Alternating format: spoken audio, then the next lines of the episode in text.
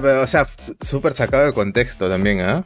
Porque la profesora no le dijo, este es el único color piel que existe, ¿ah? Claro. Si, ves a alguien de otro color que no sea este, no existe el huevo. Qué malo. No existe. ¿no? ¿no?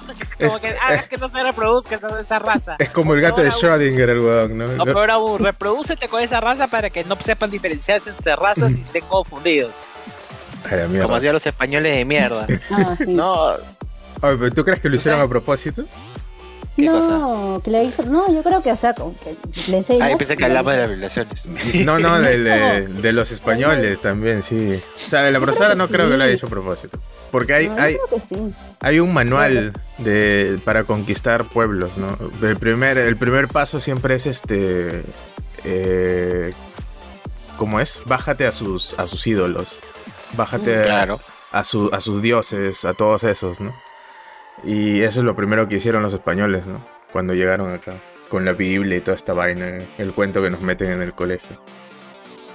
Que le quisieron meter, este, pero bueno. O sea, ¿qué diferenció la invasión americana con la invasión, perdón, la invasión a Estados Unidos con los colonos con respecto a la invasión de los españoles? Y es que los españoles sí habían tenido una larga data de invadir pueblos.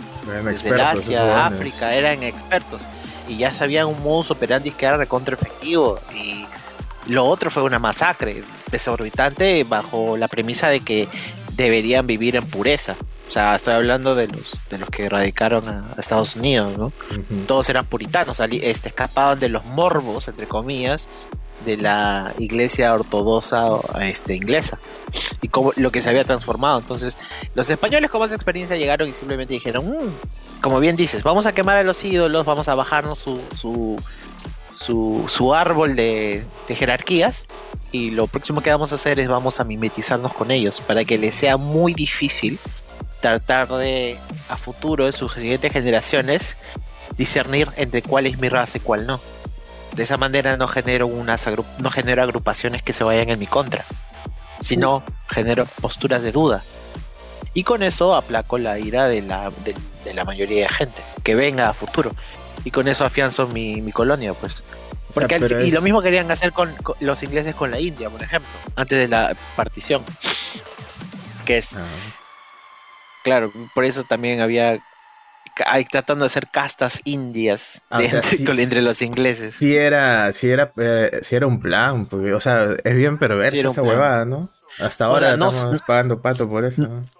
Claro, hasta ahora culturalmente estamos pagando pato por eso. O sea, al punto de decirte, quizás la, lo estoy extrapolando un poquito, pero a nivel político seguimos pensando de que lo mejor que nos puede pasar es que nos gobierne una sola autoridad.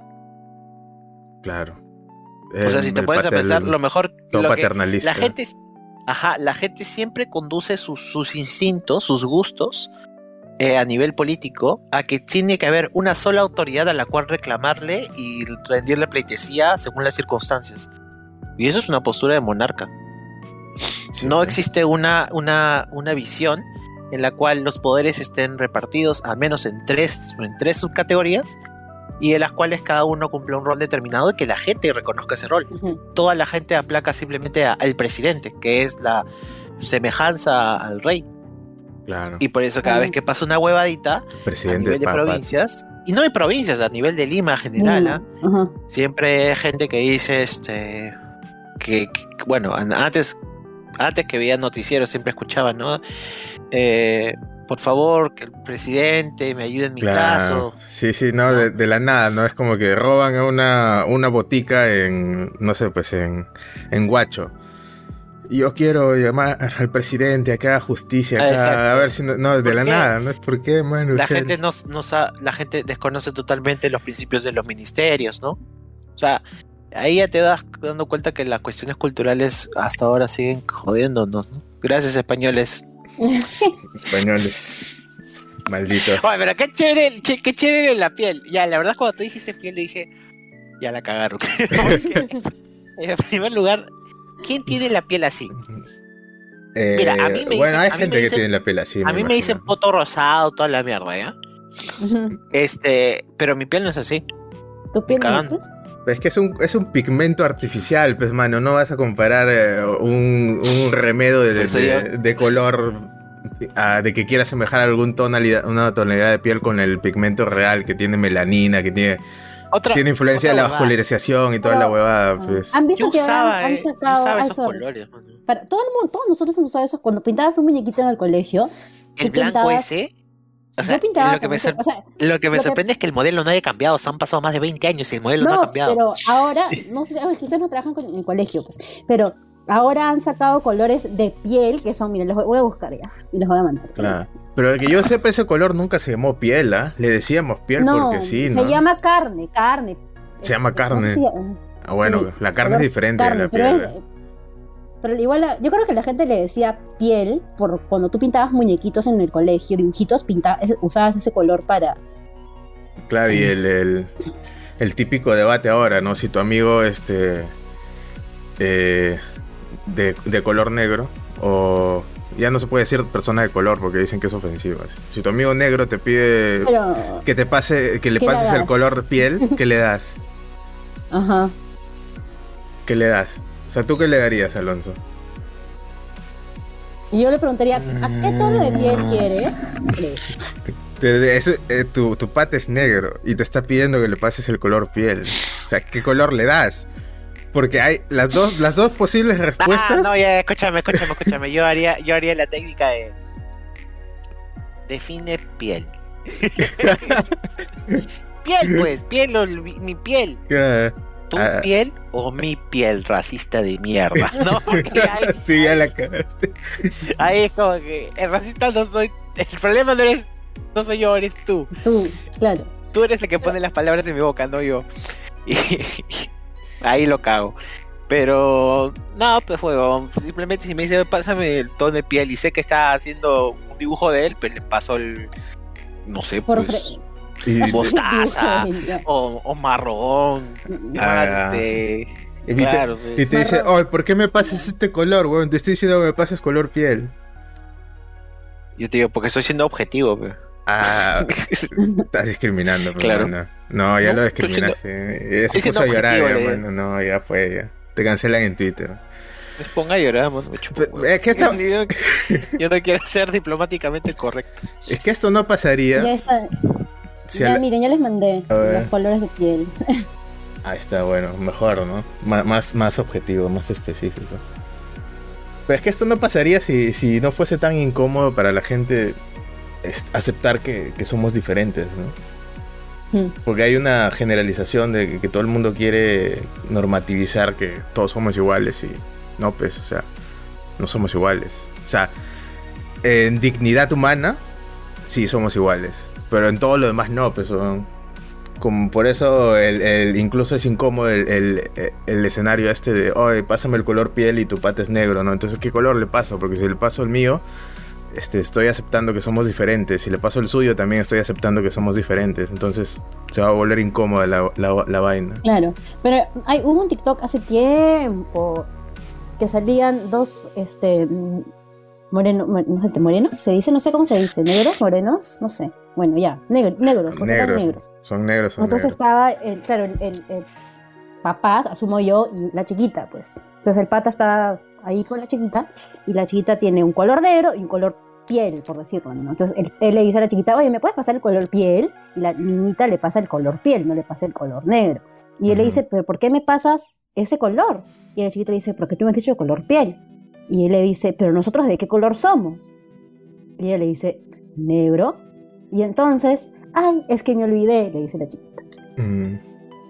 Claro, o sea, los niños no saben, pues, porque los niños copian, aprenden del entorno. Y si tu entorno te dice, este color es el color piel, pues, eh, te va a pasar ese color, ¿no? Porque es el color piel. Ahora, si te sientes a explicarle a un niño, no, mira, sabes que esto se, dice color piel porque antes este, era así, ¿no? Pero en realidad la piel no es solamente este color y le explicas bonito y todo el niño va a entender, pues y va a crecer sin, sin, este, sin traumas, sin, sin complejos.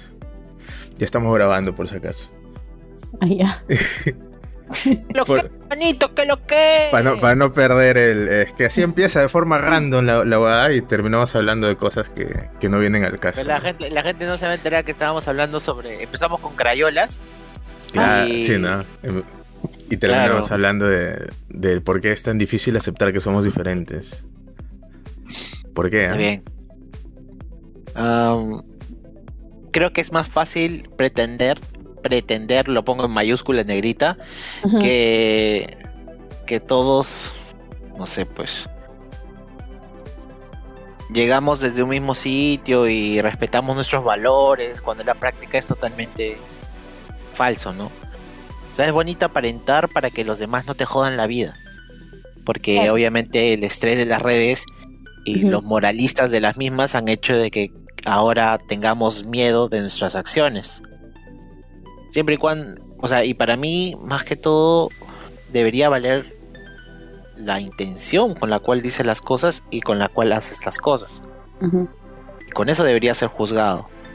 Eh, con respecto a las acciones, las intenciones a veces no valen. Y a veces por más buenas intenciones que tú tengas, si tú has obrado mal, vas a tener que pagar las consecuencias. Eso, pero eso se aplica para toda la vida. O sea, a nivel personal y también va a afectar a terceros. En el terreno de las palabras creo que es un poco más leve, dependiendo del contexto, pero eh, considero de que hay mucha gente que en verdad está esperando a que tú pises el palito y solamente para hacerte sentir mal y ellos sentir una supremacía moral ante ti y sentirse aceptados por eso. Cuando en verdad es que uno debe individualizar los casos y analizar si es que la intención de la persona fue correcta. Por ejemplo, hace poco, eh, bueno, Voy a pisar un ratito el terreno de Dota, ¿ya? Pero un ratito. Ah, ya. Dale. hay los mejores jugadores y los mejores equipos de, de, Latinoamérica son peruanos. Dos de ellos se llaman Thunder y Beast Coast. Con respecto a este último, hay el jugador que hace de carry. Para quien no sepa el término carry, es aquel personaje que eh, se dedica más a, a batallar con respecto a otros personajes dentro de los, MOBAs. Entonces, el carry de este equipo de Viscos, que se llama K1, estaba jugando una partida regular con, extranjeros. Y a un, a un jugador que ni siquiera sé realmente si es de China porque no lo conozco, sé que es asiático, eh, en media partida le dijo como que, oye, Chinchón, haz esto puta, y la gente se le fue encima, pues, porque lo, obviamente clipsazo, grabadazo, y se lo pasaron a los medios y empezaron a hablar de este K1 siendo déspota con este jugador chino, que no sé qué.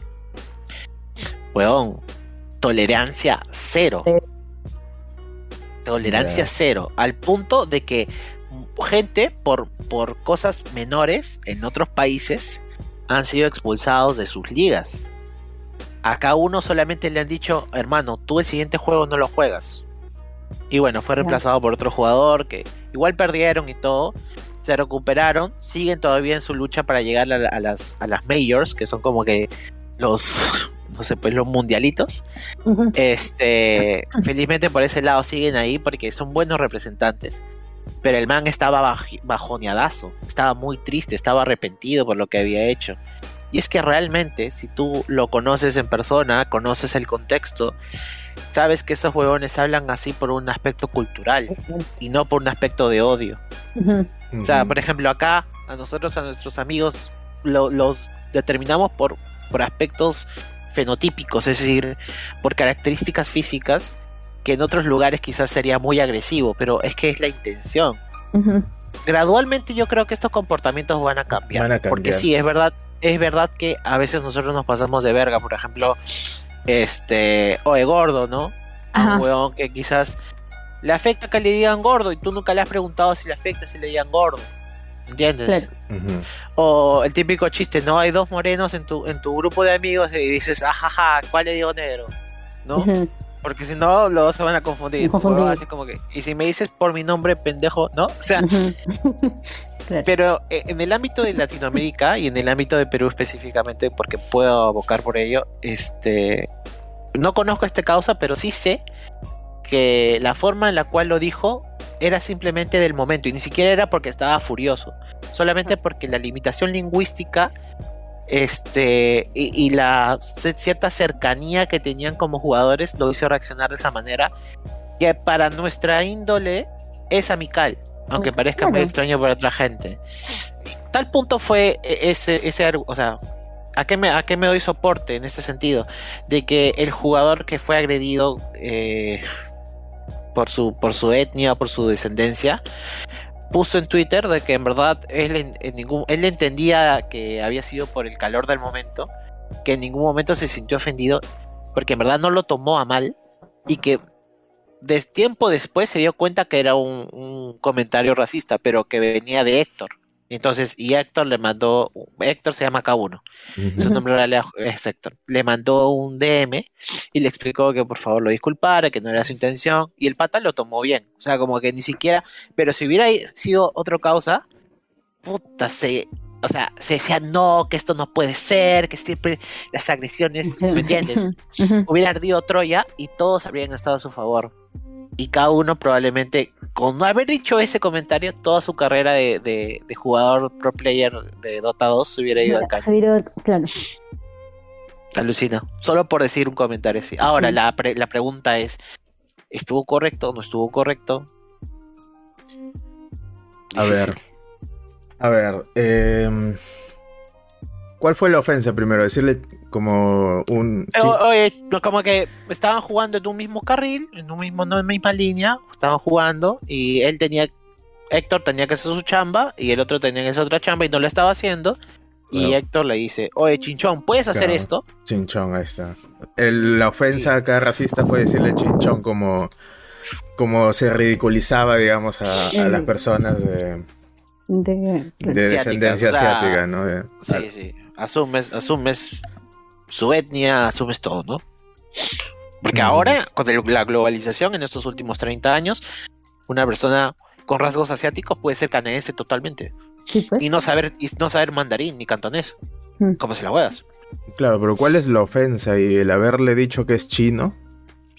El haber utilizado una, una connotación, eh, entre comillas, despectiva hacia él asumiendo su, su descendencia cuando sabía muy bien cómo se llamaba. Ah, claro. Ya. Claro, pero. sale, le, o sea, se conocen entre ellos, hasta sale el nombre en el, en el nick. Es que acá hay un tema también muy particular y muy interesante que probablemente va a chocar con mucho de lo que la gente piensa ahora. Pero al final es una palabra, ¿no? Y es una palabra que en un contexto dado tenía ciertas connotaciones racistas y de odio, pero es una palabra al fin y al cabo y todas las palabras a lo largo del tiempo van transformando su significado, o sea, toma como, como por ejemplo a lo que decía un rapero, que ahorita no me acuerdo su nombre, sobre la palabra niga en, en Estados mm. Unidos, que decía este, que a él no le molestaba cuando le decían niga, que a él podía venir cualquier persona de cualquier raza a decirle niga porque al final era una palabra y que sí, en un tiempo tuvo una connotación negativa, pero ellos como comunidad lo que deberían hacer más que censurarla era reclamar esa palabra. Y eso es lo que han hecho, ¿no? Porque ahora ellos, entre ellos se dicen niga, ¿no? Es como, es como colega, es como pana, ¿no? Como en mi causa. Y el decirlo de esa forma, eh, le estás quitando toda la connotación de odio y toda la connotación racista que viene del pasado. Estás transformando la palabra. Y yo creo que eso es paja, ¿no? Y es lo que se debería hacer más que censurar, ¿no? Porque le dices, oye, chinchón, en un momento acalorado, y ah, bueno, pues este. Tú no eres pues, uno de los huevones, este. No eres un norteamericano de, cuello rojo de, de la época ya de cuando teníamos el, la guerra, cuando ellos tenían su guerra con Vietnam, ¿no? Que empezaba a decirle a todas las personas asiáticas de esa forma, ¿no? Porque los odiaba. Claro, de manera despectiva. Claro, no, tú no a tu país, una mierda así. O sea, cada uno, Héctor, no es, no es esa persona, ¿no? Él simplemente habla así porque dentro de nuestra cultura latinoamericana, pues el, el hablarse duro, el hablarse fuerte, el insultarse es, es parte de la cultura.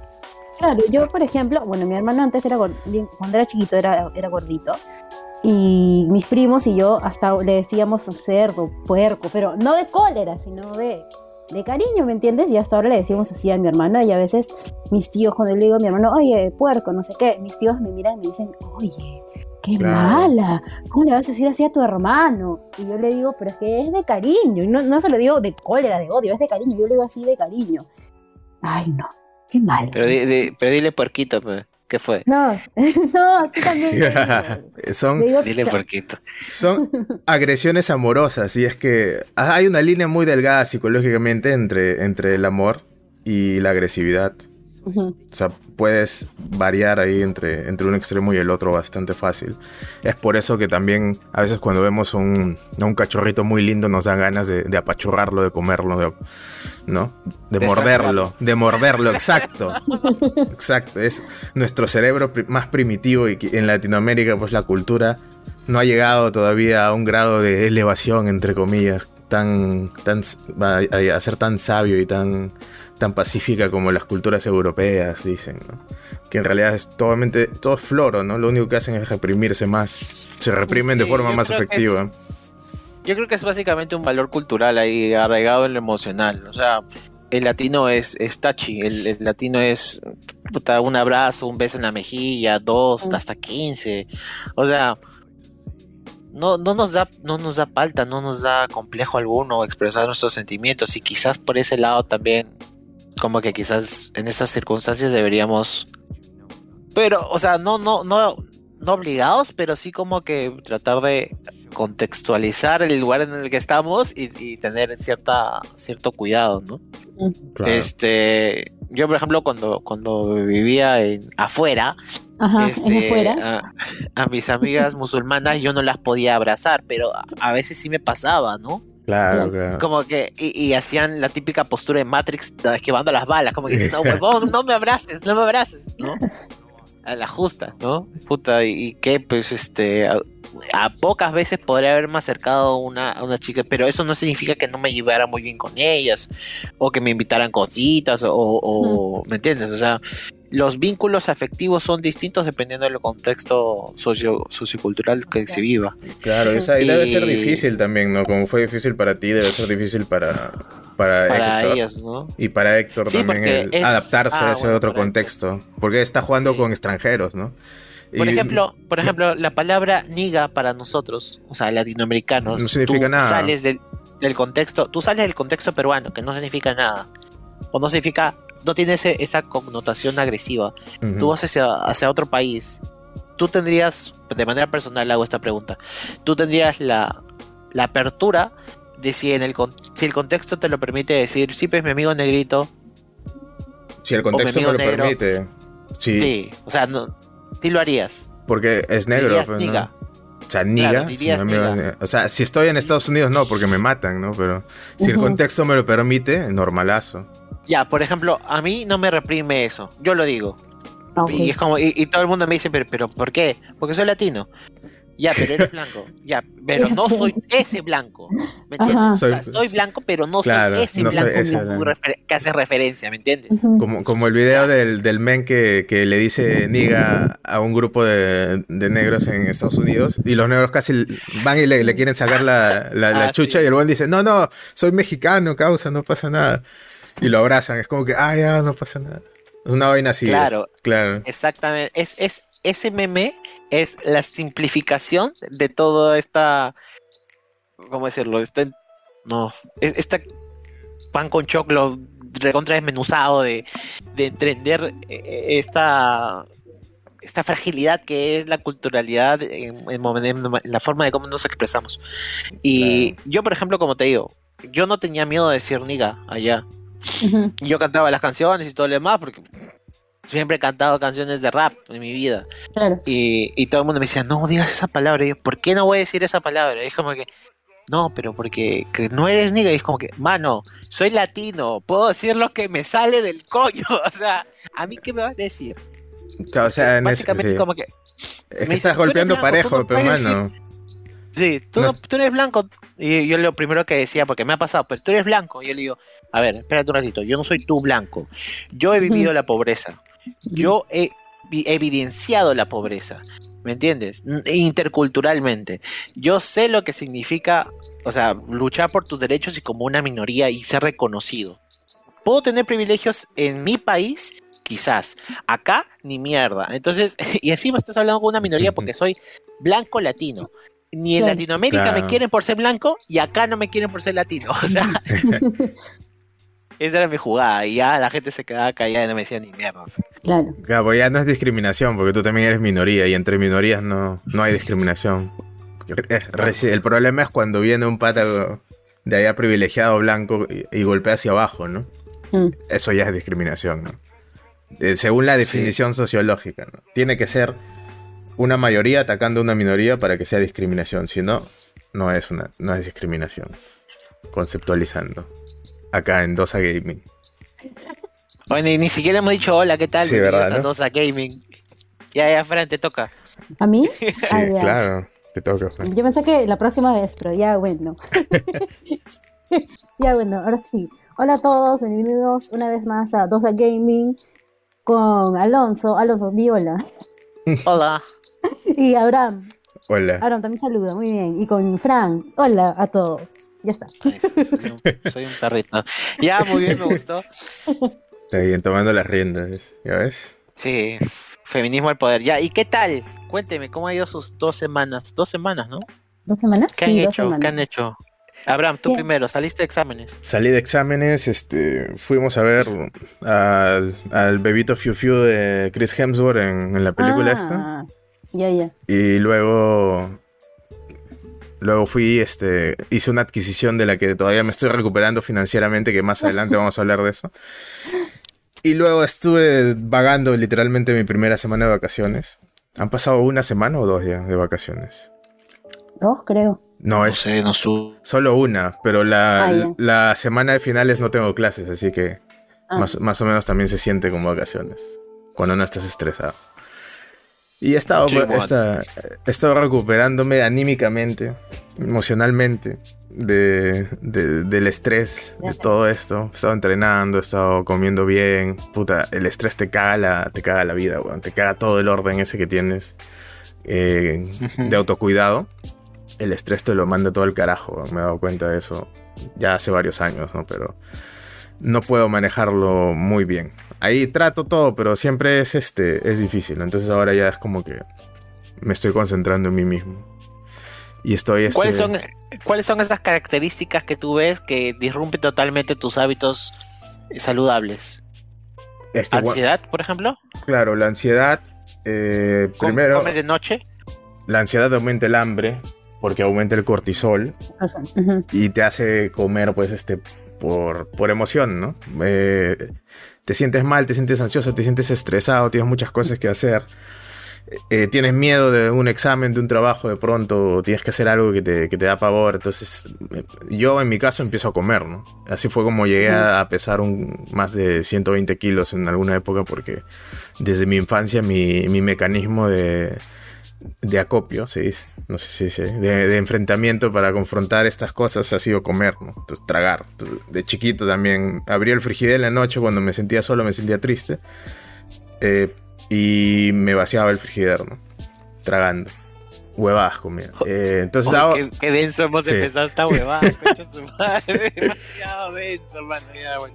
Ah, pero esto es útil en caso de que alguien que esté escuchando identifique eso en, su primito, en su sobrinito. O sea, que de repente se cagan de risa porque come mucho. No, o sea, come mucho porque hay algo que está sobrecompensando emocionalmente, ¿no? Sí, yo tengo, como dices tú, uno de mis primos que es ay, perdón, el perro, ya, que, este, que come un montón y es por ansiedad. Yo siento, cuando yo lo veo comer, yo siento que él no disfruta la comida. Claro. Porque cuando hemos salido a comer, él se, vamos a, por cierto, un sitio, McDonald's, por decirlo. Entonces él se compra tres Big Macs, un combo, y eso se lo termina en menos de cinco minutos. Claro. O sea, esa es la característica de alguien que come por ansiedad, es alguien que come muy rápido y come bastante en general. Entonces, yo soy así y cuando estoy estresado, eh, me da aún más por comer en la noche. en la noche siempre es cuando me da hambre, me da hambre, me da hambre. Cuando estoy ocupado haciendo cosas, no. Cuando estoy desocupado, o cuando digo ya voy a descansar un ratito, y es cuando empiezan a, venirse todos estos pensamientos, ¿no? Oye, ¿por qué chucha estás descansando? Si tienes que hacer esto, esto, esto, esto, esto, esto, ¿por qué carajos no estás haciéndolo? Claro, y es como que puta madre, ¿verdad? Tendría que estar haciéndolo, pero estoy cansado, quiero descansar un ratito. Y entonces esa lucha interna es como que puta, me voy a, comprar una bolsita de doritos para comer, ¿no? Y estoy ahí como que... Y viendo tele, así como que tratando de aplacar los pensamientos. Y, te, miras al espejo y te, dices a ti mismo, estás convirtiendo en lo que luchaste destruir. Sí, y es jodido, pero es parte de, balancear tu vida, ¿no? O sea, y de ser consciente de lo inconsciente y sobre todo saber de que no estás viviendo, tú no eres preso de tu, de tu propia cárcel, ¿me entiendes? Emocional ni, ni de tu cuerpo, o sea, está bien que seas constante, está bien que tengas disciplina, pero a veces, bueno, un gusto no hay ningún problema siempre y cuando lo compenses, ¿no? Si tú sabes que te vas a comer esa bolsa de doritos, puta, la mañana siguiente dale con todo el ejercicio y comes un poco menos, ¿no? Compensas pues sus valores calóricos. Creo que con eso está bien. Yo, por ejemplo, sí, también soy como tú, en el sentido de que cuando estoy ocupado, bueno, un poco distinto, cuando estoy ocupado y me gusta lo que estoy haciendo, no pienso en comer. Te juro, no pienso en comer. O sea, tomo agua así porque lo necesito. Pero cuando estoy ocupado haciendo cosas que me gustan, el hambre se me quita totalmente. Este, cuando me obligan a hacer cosas que no quiero por trabajo o X, o no sé, o, igual que tú, que estás esperando con ansiedad, con ansias, que ocurra algún evento, faltan horas para que ocurra y no sabes qué hacer, ahí sí, o sea, se me viene el hambre encima, ¿no? Trato de combatirlo con pecanas, con, con nueces, ¿entiendes? Con cashew. Pero no es lo mismo agarrarte un puñadito y comerlo después de cuatro horas de haber almorzado a que estar yendo cada media hora a la sala agarrando cashew. claro, claro, Ahí la cagas, ¿no? Y yo soy consciente, por ejemplo, de esa forma yo la cago. ¿no? Cambia las se, cambia las, las nueces por, por las blueberries. Si, vas a hacer eso, si vas a picar. Ya, por ejemplo, sí, sí, también estaba comiendo blueberries, este... Eh, una amiga mía me trae blueberries, porque por, obviamente por el comentario que haces, ¿no? Entonces me dice, ya, ten esto para que lo pongas en tu refri y cuando estés así, te comes. Ya, está bien. Este, pero se me van en un, pedo, pues, se van en un pedo, porque encima acá a mi casa les gusta y entonces ya, pues, de la nada es como que, mi cajita, porque tampoco es que te vendan una caja de madera inmensa, ¿me entiendes? Te venden esa cajita de porquería de plástico que... Sí, sí, sí, que no viene nada. Yo, no, no puedo, no puedo con mi vida. Pero... Nada, Cholo, yo, yo creo que igual yo te he, visto tu transición y creo que vas bien. Vas bien porque te has mantenido. No has regresado a, Mordor. ¿Me entiendes? ese es el, temor. Eso es lo más difícil para mí. O sea, mantenerse, ¿no? no, eh, no, lo más difícil es empezar. Mm. Te soy sincero, lo más difícil es empezar porque entre el que no puedes físicamente hacer los ejercicios y el que luego te duelen los músculos, pero como no tienes idea, como si te hubiesen atropellado, es, jodido luego de, eso como que seguir yendo. Seguir yendo. O sea, así incluso con los músculos doliendo, como que no puedes ni siquiera estirar tu brazo porque está contracturado tu bíceps, ¿no? Y, no puedes moverlo. Seguir yendo, seguir yendo a entrenar, esa es la parte más difícil. Una vez superas eso, ya todo, todo va cuesta, cuesta abajo ya te empieza a gustar, empieza a ser una costumbre y ya simplemente lo haces. O sea, yo lo que más he sufrido en estos dos años es, eh, de, que nos han tenido encerrados, bueno, año y pico, ha sido el no poder ir al gimnasio. Eso es lo que más me ha jodido a mí mental y físicamente. claro.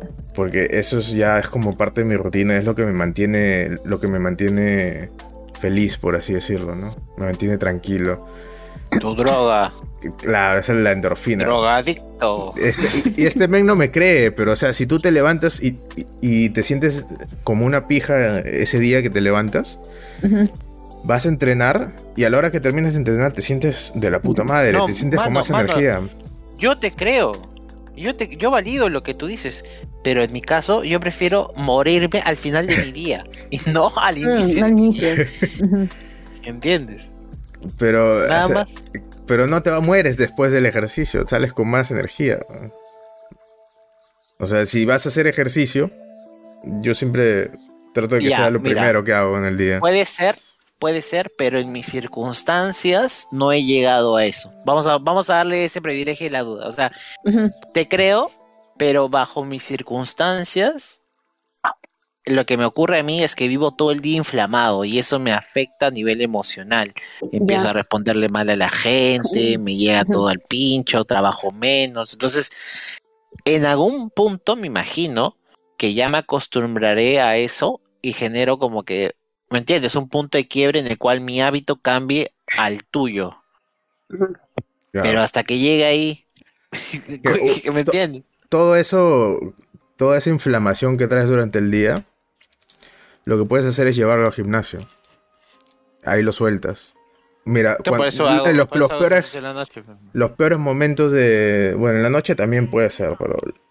eh, si tienes tiempo y no estás muy cansado.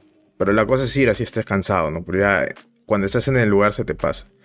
Pero los peores momentos de mi vida, por ejemplo, a mí me ha ayudado bastante ir al gimnasio. O sea, cuando me sentía muy mal eh, emocionalmente. Anímicamente. Ujú. Estaba muy frustrado, iba al gimnasio y, y empezaba a correr. Empezaba a correr, pero rápido, o sea, intenso, ¿no? Empezaba a correr, ese día solo corría. Y corría, pues, cuántos, 20 minutos, así, y escuchando música, ¿no? Y con eso liberaba todas esas emociones que tenía ahí, que no había podido soltar durante el día, ¿no? El día. Ajá. ¿Qué canciones escuchabas? Puta, escucha Slayer, Ah. Me- Metallica. Linkin Ah, Park también. Sí, sí. Tengo mi, Tú tenías un mi- conflicto grande con la vida. mi playlist de, de- de renegado para, para cuando me siento así. Y así, porque generalmente cuando levanto pesas, eh, escucho el Taki Taki, escucho, no sé, pues Demi Ay. Lovato, Ya. Dua Lipa, ¿no? Está, porque estamos en un estado de ánimo más chill, ¿no? Más, más Ah. feliz, más happy. Ah. Miley Cyrus también, ¿no? De pronto, Ah. todas las chicas Disney. ¿Qué fue, mano? ¿Qué fue? Ah, ¿Qué este. ¿Cómo Hoy- que, ¿Cómo que Miley Cyrus? Miley Cyrus está haciendo buena sí. música últimamente. ¿no? Sí, ¿Ah, sí? Sí, sí, sí. cambiemos de tema. Ya, no, acá, acá yo ya no. Ya, ya. Ah, eh, mi tolerancia acá acabó. Cuando me dices Miley Cyrus está haciendo buena música, ya. Escucha quedó el- Mi tolerancia. Escucha el, el álbum Plastic Trees. Si no te gusta, Plastic. Plastic Trees. Creo que así se llama. Si no te gusta ese a, mí de- álbum, a mí del pop me gustan cosas muy puntuales y la verdad es que tiene que venir, ¿Cómo que, sí, por ejemplo? tiene que venir de algo muy Ah, actual. No, Mira, canciones de Dua Lipa perdón, sí perdón, me gustan. Plastic. Hearts, perdón. Esa, Plastic ah, Hearts. Plastic Hearts. Sí. Plastic Trees es una canción de, de, de Radiohead, creo. Fake Plastic Trees. Si Eh, no te el gusta, mejor sí, eh, el mejor sí Radiohead. Radiohead. Radiohead. Ah, su madre. Tienes que decir, ok, Eh, computer, pe mando, ¿qué fue? ¿Por qué le piensas tanto? Eh, de lo que hay computer está este esta canción de del Alien. Ya no me acuerdo ya. Claro, claro, claro, claro, claro. Sí, sí, sí, sí, sí. Este. Eh, Wolf, Wolf at the Door también está en OK Computer. No, no. no me acuerdo. Pero está. eh, bueno, yo lo, yo, lo- yo le tengo mucho cariño por. Por obviamente los videoclips de MTV. Ah, Me claro. gusta. Oye, pero Y- y ahora que dicen. Ah, perdón, perdón. Termina. Dale, dale, dale, dale. No, tranqui. este, ya hace, bueno, yo llevo clases de canto desde hace un montón de tiempo. Y una vez estuve en clases de canto, eh, no voy a decir con quién, este, porque no se puede, no sé si se puede.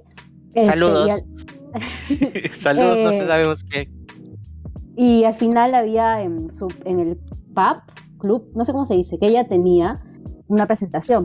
Entonces un chico cantó Creep de Radiohead y hasta ahora toda mi familia, se- to- toda mi familia se acuerda porque el chico parecía que estaba en otra cuando, cuando cantaba. O sea, este, tenía los ojos así rojazos, eh, miraba a, a todos lados, y cantaba, bueno, no puedo cantar la canción ya, pero este, sí. Y todo el mundo, hasta ahora todo el mundo se acuerda de... Nadie se acuerda de lo que yo canté, todo el mundo se acuerda de ese chico. ¿Tú qué cantaste? ¿Tú qué cantaste? Este, no, no, es, es, cantamos en grupo, este, Mariposa Tecnicolor de Fito Páez y no me acuerdo. Ah, y una canción, yo canté con una amiga, una canción de, ¿cómo se llama? De la actriz que hacía de Lizzie McGuire. Eh, Hilary Duff. Ya, eso. ¿Qué sé? ¿Cómo te la sabes? Toda la referencia. Obviamente, pues, pues eh, eh, ah, acá tengo la lista de, las chicas Disney que han terminado en drogas. Tatúate la P, tatúate la P, tatúate. Bueno, ¿tú no veías Lizzie McGuire cuando eras chivolo? No, no, no, no, te soy sincero, no llegué a eso. Ah, este, ¿Pero qué, ve, qué veía? ¿Saki Cody? Saki Cody. Saki Cody. Cuando estaba adolescente. Yo estaba adolescente cuando salió Saki Cody. Pero Raven, Raven. Stan Raven. Ah, Stan Raven. La no. transición de mi adolescencia. No, ya no veía tanto esa mierda. Mm. O sea, no es para. Ya, Kenan Nickel. Kenan Nickel sí es mi, ch mi chiquitito. Pero es que Kenan Nickel es cuando éramos más chivolos, pues. Y este Nickelodeon empezó. Pero ese, o sea, a ver, si yo hubiera tenido esa edad, no me parecería extraño. Quizá yo soy prejuicioso, pero eh, teniendo esa edad no me habría parecido raro ver eh, Saki Cody gemelos en acción. O sea, yo fácil veía Saki Cody ya de adolescente porque básicamente era la madrugada y no había nada más que ver que las repeticiones de, ese programa de mierda del canal de Disney. Entonces ya pues veías y como que... Mm, o sea, el fondo de pantalla, ¿me entiendes? Yo no sabía el fondo de pantalla. Claro, cuando lo pones ahí para tener algo que te acompañe. Exacto. Ah, no, yo, yo, sí, yo sí este veía a Saki Cody prestándole atención. ¿no? no me acuerdo cuántos años tenía, la verdad. Ah, entonces ¿Tiene tú no visto Hannah Montana tampoco. Hannah Montana nunca vi. No, Hannah Montana no me gustó. No, nunca vi Hannah Montana. Tampoco vi este la, la, serie de, brujas con la ex de Justin Bieber. ¿Ah? ¿Cuál? Ah, los hechiceros de Waverly Place. No, eso va. Ya, ya, estaba en la universidad cuando salió eso, creo. Sí, ahora ya. E, esa mierda tampoco he visto. No, yo tampoco. Esa es una referencia que yo utilizo para saber si la chica con la que estoy hablando, conversando, tiene mi mentalidad este generacional o no. Como que tú veías esa serie de ahí donde salía y le, ay sí, yo la vi de chiquita. Ah, ya. ahí nomás. Todo chévere contigo. Ya, claro. Seamos causas. Este, sí, no, esa serie nunca la vi. ¿Y, ¿y por qué llegamos a este tema? Ni me acuerdo. ¿Qué porque, fue? Porque Hilary Duff. Porque no crees que ah. Miley Cyrus está haciendo buena música. ese es el punto de todo esto. Y. ¿Qué, qué pues artistas has escuchado últimamente que digas, wow, este man tengo que recomendarlo? De música. Ah, nada, weón. Nada. Nada. Yo no escucho nada nuevo, no, hace tiempo. Escucho siempre lo mismo, lo mismo, lo mismo, lo mismo y todo el día lo mismo. Ya se estancaron generacionalmente. Sí, sí. Ya, qué mal. Bienvenidos al estancamiento generacional. Ya estoy, ya, estoy viejo ya para eso. Ya, Fepe, manito. O sea, mira, yo te, te, te, te diría lo que me gusta actualmente pero no me gusta tanto, digamos, como, no sé, pues, como Freddie Mercury, como ACDC, ¿no? Escúchame, pero eso es bueno en parte porque ya llegaste a esta etapa en la cual dices, oye, ¿por qué me voy a estancar en solo un género? ¿Y ¿Por qué no diversificarme y basar mis gustos en simplemente mis gustos? No tener ni siquiera un backup como que, ¿me entiendes? Técnico. Básicamente es, oye, me gusta el ritmo de mierda, me gusta el tono de la flaca o el flaco que está cantando esta canción.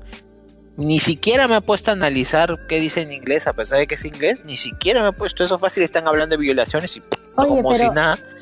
Por ejemplo, sorry que, te corte. Pero por ejemplo, a, veces cuando estoy aburrida y no, tengo, no quiero pensar en qué escuchar, escucho, este, por ejemplo, Isla Aguilera o NSYNC, Backstreet Boys, esas vainas. y el otro día estaba, estaba escuchando una canción de NSYNC que no es conocida porque es parte del disco que sacaron. Y recién ahí, escuchando hablar con orejas de a persona adulta, me di cuenta que la canción es, este, ni siquiera, ni siquiera es doble sentido. O sea, Bueno, la canción se llama Digital Get Down. Y el pata como que dice, sí, que no puede esperar a que estés, eh, que, estés, sola en la noche para vernos por teléfono, que, te toques el cuerpo, no sé qué, no sé qué.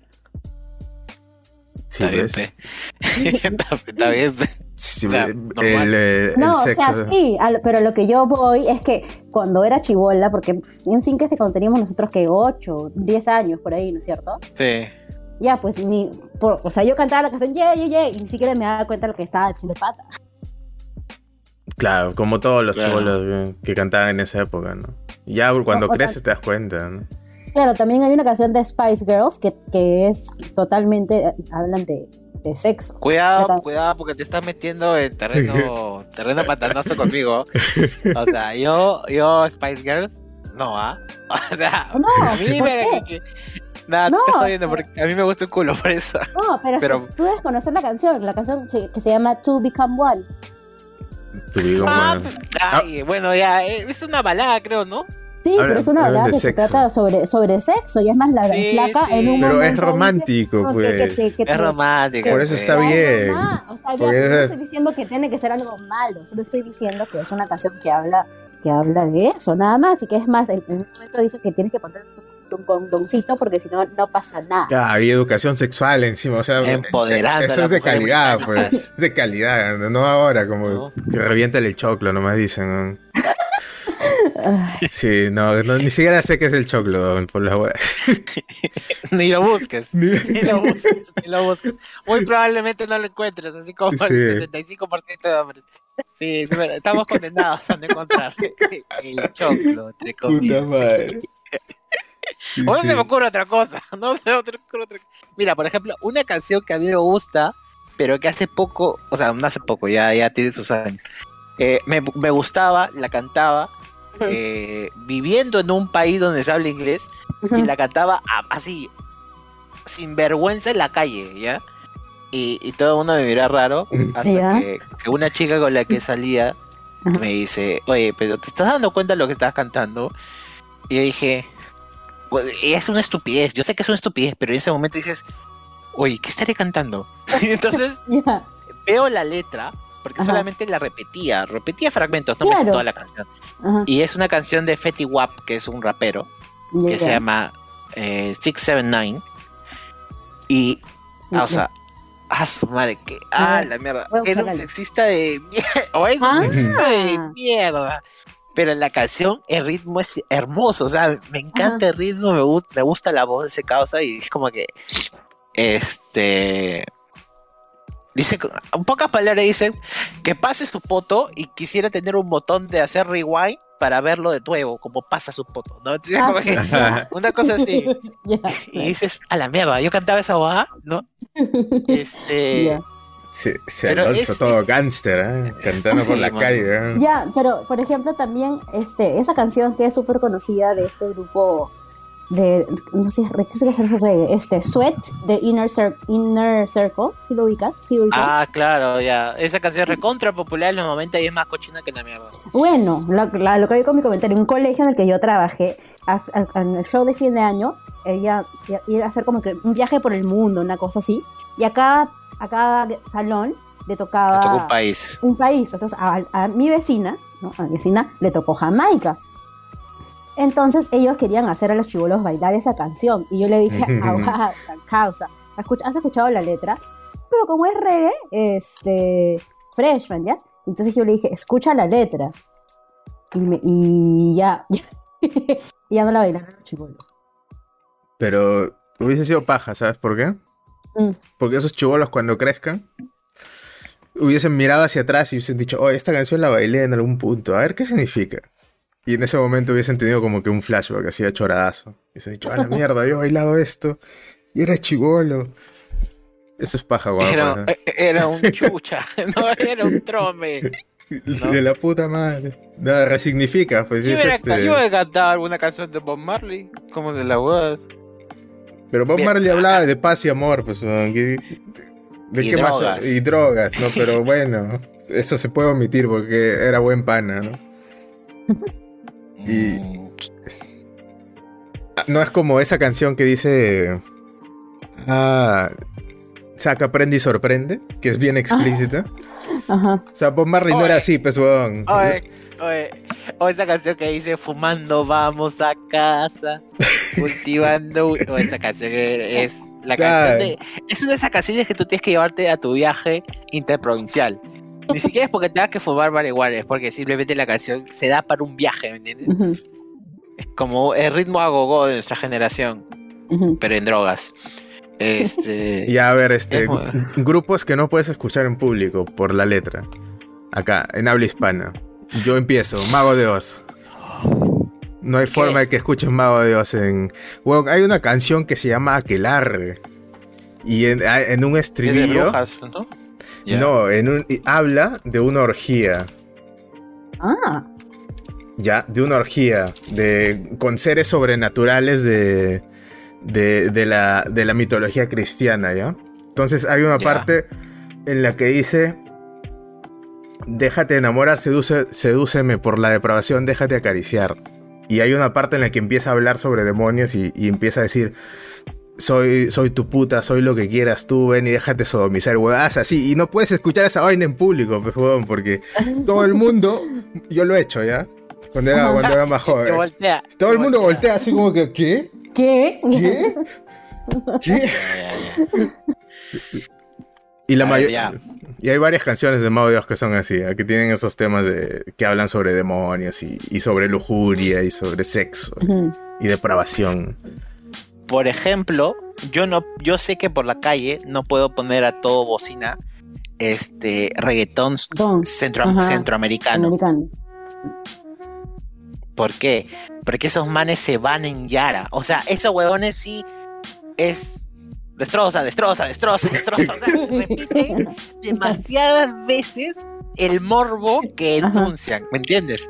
Hay una canción que a mí me fascina porque utiliza un sampleo de otra canción de rap de los 90, ¿me entiendes? Que si pueden más tarde escúchenla, creo que ya se, se pasado, no sé, no recuerdo. Se llama Toy Recho. Ah, no, ya. Estoy recho, que es un montón de gente. Es Ice-T, Big One, el Cherry, Blunel. Featuring. O sea, ¿ah? La epítome del, del featuring, dice. Es, es, un montón de gente, ¿ya? Y básicamente es estos shows este, cantando en el barrio con un montón de flacas reunidas de diferentes matices, eh, diferentes no sé, valores que, no sé, diferentes pesos, diferentes alturas, moviendo el poto. ¿Ya? O sea, típico de Centroamérica. Y no sé prejuicioso, solo tienes que ver videoclips de ellos. Con, todas sus cremas. Con todas sus cremas, exacto. Y, y la, un estribillo de la canción es: Estoy recho, a la más buena la tengo en acecho. Su madre ya. A la mierda. ¿Qué otra parte es? Algo así como, no quiero parecer improvisado, pero lo tengo parado. Estoy recho. O sea, es es tan estúpido, pero yo sé que a mí me encanta esa canción. Y yo la puedo poner en la calle y yo no tengo vergüenza, pero sí sé que no debe estar en la calle. O sea, no puedo, no puedo pasar por el colegio de cierta personita que está trabajando ahí, como que con mi, con mi Walkman así, con ese parlantes. A todo volumen. A todo volumen no puedo. por un hospital, no pasaba con eso, por un hospital ahí. Por donde están las ventanas. No, no, puedo, pasar por este un, un arzobispado. Tampoco. Bueno. Ya, ya, tú, Frank. Yo, pucha, no sé. Yo iba a decir lo mismo que tú, en realidad, que hay ciertas canciones de, género de reggaetón que no puedes cantarlas por la calle así a viva voz y viviéndolo, porque la gente te da mira como que, oye, ¿qué te pasa? ¿Es enferma o qué? algo que no sea reggaetón, a ver. A mí se me ocurre. No sea reggaetón. Pero dime tú, a ver. Pucha. No sé, ahorita no se me viene nada la. Por ejemplo, en, castellano, en inglés tampoco. Por ejemplo, yo no escucharía, eh, no sé, pues, a Tongo en público, por la calle. Ah, ya. ya por falta. O en todo caso a Faraón eh. Love Shady, pues, esa, esa sí es ofensiva, ah. esa no la puedes escuchar. Hay videos de gente que la escucha en un parque y, todo y se ve a toda la gente así palteaza, ¿no? Mirando, como que, oye, ¿qué fue, mano? Pero creo que se ha normalizado gracias a TikTok. Y el hecho de que es considerado urbano slash meme. Ajá. Es que Farol, Entonces, sí, Farol Shady yo no sé a veces si va en serio o si el huevón es un meme. Y es consciente de que es un meme. El huevón es un artista y sabe cómo llamar la atención. Yo creo en todo momento que es consciente del hecho. Simplemente que personifica al momento que se prenden las cámaras. No te digo que sea un tarado, tampoco te digo que sea un genio, pero sí considero que es al menos consciente de todo lo que hace. Y, y mientras no le haga daño a nadie, puede seguir cantando, lo hago 20 horas haciéndolo bien rico, o sea, normal. O sea, va, a haber gente que se cae de risa, ¿no? Pero de cagarse de risa, pasó a ser trending en TikTok y. Y salió. ¿Quién salió a apoyarlo? Parte de nuestra cultura. ¿no? Anuel, uno de esos huevones que están de moda ahorita. no me acuerdo. Sí, de, ahí, de ahí le tuvieron. El huevón hasta le pidió a ese causa que por favor le baje a su auspicio, bien intencionado, pero auspicio, porque ya le estaban buscando los marcas. Pues. A la mierda. Ah, sí, sí, sí. O sea, no, no, no, el otro. Mm. Bueno. Bueno, Cuestiones aparte. El valor de la fama. Bueno, ahora sí, entonces hemos pasado de música, ahora vamos a hablar de lo que importa realmente. De... no, pero te quiero preguntarles una cosa más antes de pasar a lo que, a lo, que estamos acá. Ya, ¿por qué creen ustedes que, por lo menos, bueno, acá yo he visto muy pocos eh, profesores hombres de educación inicial? Ah, porque Ah, me cagaste el cerebro. Eh, yo tengo una respuesta, pero va a ser muy, muy sexista. Yo tengo una respuesta, pero es prejuicio. no importa, dale. O sea, yo, yo acepto mis limitaciones. Eh, yo considero que los padres, la mayoría de hombres, al no tener tan desarrollado no, o no tener las herramientas para desarrollar un lado maternalista, les cuesta mucho interactuar con niños a edades tempranas. Entonces, eh, creo que es más por un aspecto cultural, el cual al hombre no se le da esos, esos, esas funciones. Eh, y ya simplemente es por eso, porque no tiene una practicidad o necesita más tiempo de entrenamiento en comparación de una, una, chica para poder este, ejercer de una manera adecuada la crianza de personas pequeñas. Pero como te digo, es prejuicio total. Claro, porque no, ya, Abraham, ¿tú qué cosa? Puede, puede, puede ser, ah, pero mira, yo creo que simplemente no están. O sea, dentro de lo que es lo masculino en, mm. en, la sociedad peruana no está pues la predilección a, a ser profesor de inicial, a trabajar con niños para un hombre. Y es por eso que no, que no que ves pocos, ¿no? O, casi no claro. ves. Porque yo, por ejemplo, en un colegio en el que trabajé, que no puedo decir el nombre, este, habían, había, bueno, hasta ahora trabajan ahí cuatro profesores de, educación inicial, pero como dices tú, es, todos eran extranjeros. O sea, eran, eh, creo que uno era de, eh, inglés, otro era eh, este, estadounidense, otro era de Escocia. Bueno, eurodescendientes, eurodescendientes. Claro, claro, claro, y, es, que en esos lugares, en esos lugares está normalizado, como también está normalizado, o mejor, mejor dicho, no se le hace mucha, mucha diferencia, por ejemplo, enfermeros. Hay lugares donde los enfermeros son más en, en, población porcentual y ya pues normal, o sea, nada. Tienen las mismas funciones que un doctor, una... Igual, la pirámide en Latinoamérica ha variado en los años, ¿no? O sea, ahora hay más doctoras que doctores. Doctores. Mm. Al menos en, Perú. Esto muy, muy, poca gente lo sabe, pero hay más doctoras que doctores. Este, pero también depende mucho de las funciones, ¿no? O sea, no he visto un aumento drástico de la gente, de mujeres que trabajan en construcción. y, no va a haber tampoco, pues. Y no lo va a ver porque... Y tú dices, espera, ¿por qué machismo? No, porque simplemente es... No eligen los trabajos y ya está. O sea, las mujeres pueden, sí. Las mujeres tienen derecho, sí. Pero no lo eh, eligen. las, pueden escoger, sí. O sea, sí pueden hacerlo, pero deben de tener habilidades físicas que sean evidentes que la, que, la persona que las contrate o que lo contrate la escoja ella en comparación a un, a un hombre eh, regular que sabe que tiene un cierto físico necesario para la, para la jornada. O sea, si la chica ha ido al gimnasio, ha preparado sus músculos, se nota la tonificación de sus músculos y quiere trabajar de eso, no habría ningún problema.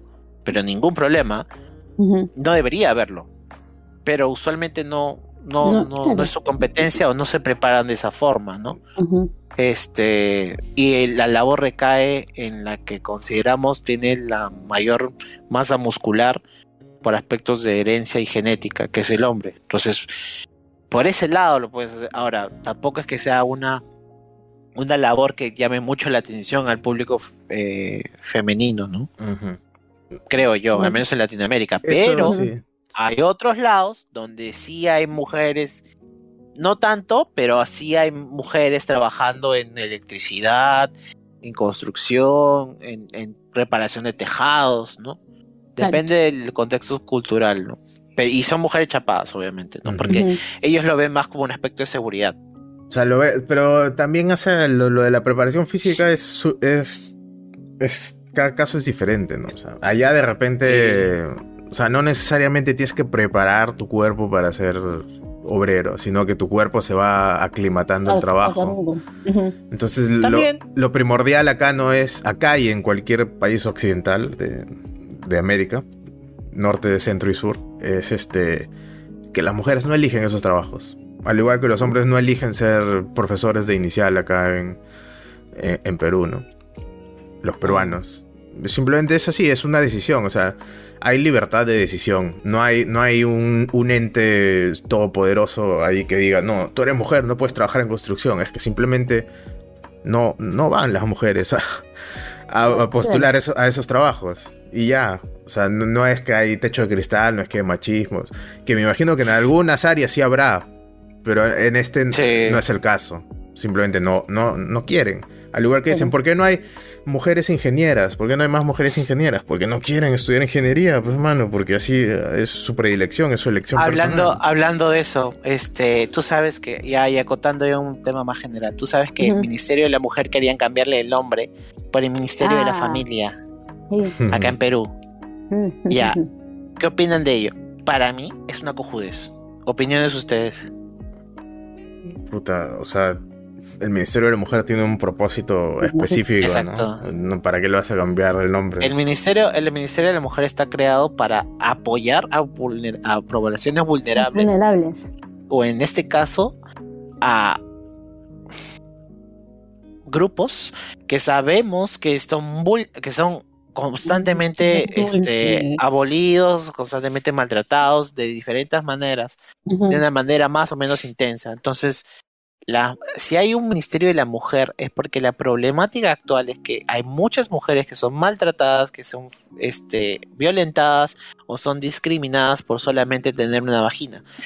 Y no debería ser así, pero tampoco es como que por ser mujer se les da privilegios, no, se les apertura a que puedan ser partícipes de otros espacios sin miedo al que dirán o a, lo que representa, ¿me entiendes? O sea, por ejemplo, cuando yo veo que hay mucha convocatoria para, ¿cómo te digo? Por ejemplo, analista de datos para mujeres, ¿sí? En ciencias, en ciencias de la información.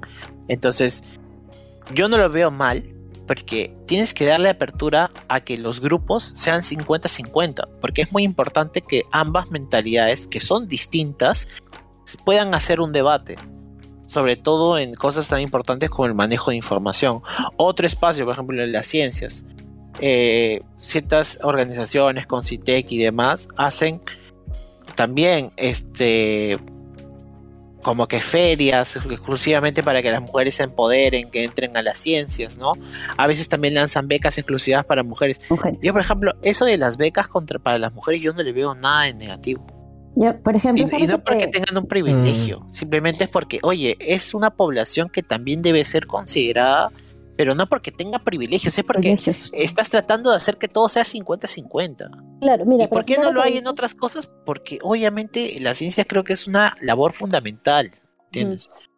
Bueno, pero no, tiene, no es ciencias, pero también, por ejemplo, yo llevé un taller de impro en un sitio que no, sé si se puede decir el nombre, pero eh, ya, en un sitio que hacen un impro y ellos, por ejemplo, hacen, sacan becas para, mujer, para mujeres, pero también para este, la población, este, para, por ejemplo, para los trans, para trans, para gente del trans, de bajos recursos.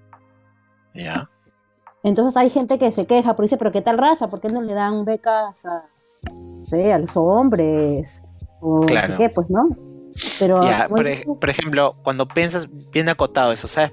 porque, o menos lo que yo me podía informar, cuando tú piensas en eso, tú dices, ¿por qué le están dando becas a los trans? En primer lugar, porque son una minoría que ha sido ignorada y actualmente es ignorada por la gran sociedad. O sea, prefieren ignorarlos, sentir que no existen, son minorizados, son, ¿me entiendes? Se sienten ellos mismos alejados del, del nicho comunitario. Entonces, al sentirse parias de su, propio, de su propia localidad, eh, muchas veces incurren a, cosas que puedan compensar esos vacíos, desde drogadicción, y cuando encuentran que no, no hay empleo para ellos o no hay actividades que puedan compartir con otras personas, este, recaen en lugares con malos tratos y, pueden incluso generar, este, conllevarlos a la prostitución. Entonces, ese tipo de esparcimientos en los cuales ellos pueden sentirse acogidos, sentirse menos, menos ignorados, les hace bien. Entonces, por eso es que incentivas ese tipo de becas para que se aproximen, para que tengan intereses. Y probablemente, no, no te digo que vaya a cambiar, pero probablemente vaya a cambiar su percepción de las cosas y sepan que pueden hacer más, o sea, pueden integrarse a la sociedad. Ahí está el valor de esa beca no porque sean trans, sino por todo lo que conlleva la existencia siendo trans. Eso es un poco prejuicioso a mí, me parece. O sea, no. por qué? No específicamente lo que has hecho de los trans. Menos, pero obviamente eso no es generalizando, ¿no? Sino el, el, hecho de que haya becas para ciertas poblaciones. Porque le estás diciendo a esa población que no puede tener acceso a beca a menos que sea una beca especialmente para, para, para mm. ellos. Porque un trans no puede. Es publicidad, Pecholo. Por eso, pues, es publicidad, pero ¿por qué un trans no puede aplicar una beca normal? Porque tiene que aplicar una beca para trans. Puede, pero muchas veces se siente restringido porque esa misma persona se siente oprimida por una sociedad que lo, lo toma de manera indistinta. Y en hacer, hacer una. una... no te digo que a futuro a futuro, mi percepción es que esas cosas se tienen que abolir, obviamente. O sea, hacer una categoría especial para que un trans pueda estudiar eh, con beca en, la universidad. Es que la intención. No, me parece que esté haciendo ningún bien. La, intención, al menos como yo lo veo, eh, no es segment, segment, segmentis, ah, ¿cómo se dice? Limitar, segmentarlo, gracias. Segmentarlo a un a una sola, a su categoría y que sea reconocido por esa categoría. Pero lo están haciendo. La idea de, Claro, pero la idea. ¿Por qué no se pone a competir con el resto? para que ah. tenga igual oportunidad. Puede hacerlo. Porque solamente tiene que competir con trans. Porque los trans son. Tienen alguna característica cognitiva especial que les que los inhabilita para competir con el resto. Entonces. Ninguna, Lo único que buscan es que vayan. Es eso. Pero si no quieren ir, así hayan becas para pues trans, no van a ir, pues. Si no quieres ir, no vas, no, no, pues. Pero igual, igual si no quieren ir, no van a ir, pues, mano. Si no quieres ir, no va a ir, ya. Pero hay gente, no digo que sean todos los trans, también hay trans que son muy empoderados y que Y no todos los trans terminan prostituyéndose tampoco. Y no todos los trans terminan prostituyéndose. Yo sé, me voy de extremo, pero pasa, ¿me entiendes? Es una realidad que pasa. Solamente te tienes que sentar a hablar con algunos y ya está. O sea, y no te digo que a ellos les pase, sino escuchan, hacen los comentarios. O sea, son circunstancias que son basadas en, obviamente yo este declaro mis limitaciones, yo me baso en puro eh, aspecto empírico, o sea, lo que me han transmitido. Si vemos estadísticas, probablemente me equivoque, y normal, no tengo ningún problema en equivocarme. Pero ya yendo a, lo real, yo en ningún momento trato de generalizarlos ni, segmentarlos en un solo grupo como ah, los trans. No, simplemente considero de que ese tipo de iniciativas tienen una intención, y otra vez vamos con lo de las intenciones, de, que, de atraer al público para que actúe y sepa que puede y tiene todo el derecho a hacerlo, porque hay muchas veces, hay personas que por, por ser trans o ser de la comunidad LGTBI o ser algo en particular, se, se aíslan, se aíslan de la sociedad, a eso me refiero. Entonces es una apertura de decirle, oye, mano, ¿sabes qué? Acá sí eres bien aceptado porque estamos incentivando becas para, para la comunidad trans. Y si tú eres un trans y aceptas que eres un trans, entonces puedes venir. pero... normal, no pasa nada. ¿Cómo sabes? va más por eso.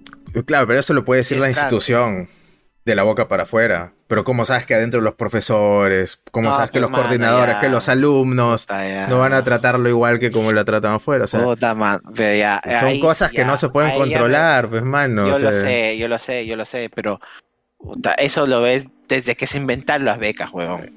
Desde que ah, un colegio pituco lanza tres becas para los chiquitos de provincia y los chiquitos de provincia vienen y los tratan como mierda. Esa huevada mm, es empirismo total pero tú buscas declaraciones y mucha gente te va a decir que sí, efectivamente les tocó pasar eso. Y es una cuestión que tú no puedes controlar, pero no son todos los casos. Entonces, sí, muy bien, estás en lo cierto. O sea, estoy hablando de un ideal, sí, pero al menos es una intención que se trata de hacer, ¿me entiendes? De lo que pase más adelante, yo ya no puedo ejercer tanta presión, ¿me entiendes? No tengo un control de la vida de todos. Pero al menos voy a permitir que se desarrolle en un ambiente y que pueda aprender de ese ambiente, de lo bueno y de lo malo. O sea, la intención es buena, pero yo creo que no se puede, nunca se puede asegurar igualdad de resultados en cualquier sociedad. Porque una vez que estás tratando de crear, de generar igualdad de resultados, estás quitando uno la libertad a la gente de poder empezar en un lugar y terminar en el lugar que ellos quieran. Y dos, estás tratando de, pues, de deformar la realidad un poquito, ¿no? Porque nunca va a haber igualdad de resultados. O sea, por más que uno quiera que todo el mundo termine bien, por más que uno quiera que todo el mundo termine en un trabajo chévere, con dinero, con una familia, nunca va a pasar. Es verdad, lo pues. que dices. Es verdad, es verdad lo que dices. Es verdad, es verdad. No te voy a negar eso. Pero ese es el esfuerzo. O sea, con las limitaciones. Eh, yo sé que es una, es una, es una solución muy práctica, muy sencillista y hasta cierto punto trata de como que tapar tapar lo obvio con un dedo, ¿no? Como que, ah, este, ya, pucha, tenemos que hacer algo con la comunidad trans, ¿no? ¿Qué, qué hacemos? Este, ah, ya, pues denles becas, ¿no? Y como que, no sé, ah, ya, seamos prejuiciosos, este, seguramente les gusta maquillarse, ¿no? Ya, entonces dale becas en cosmetología. Ah, claro. y, y, hay trans que quizás como que, oye, mano, me gusta vestirme, pero tampoco que esté 24-7 pensando en eso, ¿no? Me gusta hacer otras cosas. Este, pero no sé, o sea, otra vez, es buenas intenciones, pero no, no llegas siempre a las formas que tú buscas. Entonces, no sé si sea con, malicia o con bondad que se hacen esas cosas, pero... Mm, yo creo que simplemente es, por porque no se sabe. Y no, se, no se, ha investigado tanto como para determinar cuáles son las, las características eh, personales y sociológicas de una persona trans como para saber qué es lo que necesita exactamente, dónde necesita un apoyo, una intervención. O sea, el día que se haga eso y que se deja de mirar a los trans como algo raro, como que, ah, mira, es trans, ¿no? Ya, sí, pues. te lo valido también. Sí, se necesita un estudios técnicos con, con soporte científico como para, o, estadístico como para decir, bueno, estas son sus necesidades, todo lo demás es puro floro, pantalleo y, no, pues, ¿no? Sí, sí, sí comparto con eso, pero no, no voy a descartar que lo otro no me parece. o sea, becas para todos que hayan, weón, ¿ya? Pero. Quiero darle beneficio de la duda. Quiero darle beneficio de la duda y decir que no, no, creo que sea malo del todo. Es una, una, es una solución muy práctica. Demasiado práctica. Eso sí te puedo dar a favor. Pero es lo que hay, o sea, oye, y, y si ha habido un caso de un chico que se sentía mal en su, en su, en su grupo familiar y amical, y en esos espacios se ha sentido con libertad para, o sea, de, con en el espacio que, que Fran comenta, ¿no? Este, para poder, no sé, desenvolverse con otras nuevas cosas, sentir que es partícipe de algo, o sea, ya, ya se solucionó todo, ¿me entiendes? Y si tiene buen corazón, decir, ¿sabes qué? No, yo, yo no quiero becar, bequen a otro, yo pago full price chévere, pues, mano, mejor aún, ¿me entiendes? De repente tiene dinero, pues no necesita beca. De repente tiene dinero, necesita beca, pues. No, no sabe de dónde, de qué contexto sociocultural puede venir una persona claro. trans. Claro, entonces puede ser trans y decir, oye, pero hay una beca. No, no la necesito porque tengo plata. Claro. Y está. Claro. Parado. O simplemente no, no quiere que todo el mundo, no quiere ponerse la marca pues, eh, sobre la cabeza, ¿no? Que todo el mundo sepa, ah, mira, ese men es trans o esa chica es trans. También. Puede haber también. También, puede haber gente que no quiere que sepa que es trans, es normal. Este, ya que va. Ay, oye, hablando de eso, ya, ya para acabar. Mm. Este, hace, hace, poco fue un campeonato de, de freestyle femenino. El premio para las freestylers era ir hacia un campeonato importante que es la Red Bull. ¿Ya? Lo ganó el campeonato. La pelea de gallos de la Red Bull, ajá. Lo ganó una. O sea, en primer lugar empezamos mal. Porque somos quizás uno de los pocos países en el bloque latinoamericano que el hecho de ganar una competencia te habilita para poder escalar a una competencia internacional. O sea, en los otros contextos y nosotros en el pasado era como que todos competían contra todos. O sea, así tengas este, discapacidades o habilidades distintas, o así seas hombre, mujer. Todos era con todos. Y obviamente, por alguna razón, que no vamos a tratar de analizar, eh, había mucho más hombres que mujeres, o mucho más hombres cis regulares, ¿me entiendes?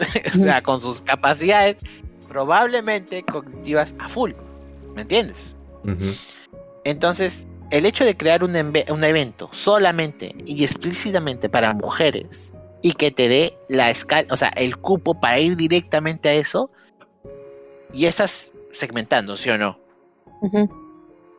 Entonces, mucha gente es como que se agarraba la cabeza y decía, pero ¿por qué están haciendo eso si la idea del freestyle es que todos sean igual y todos se maltraten por igual. Igual. ¿Me entiendes? Entonces. No hay una. No hay, no hay una razón real tampoco para categorizar de esa forma, ¿no? O sea, no es como en el fútbol, digamos. Fútbol femenino, fútbol masculino.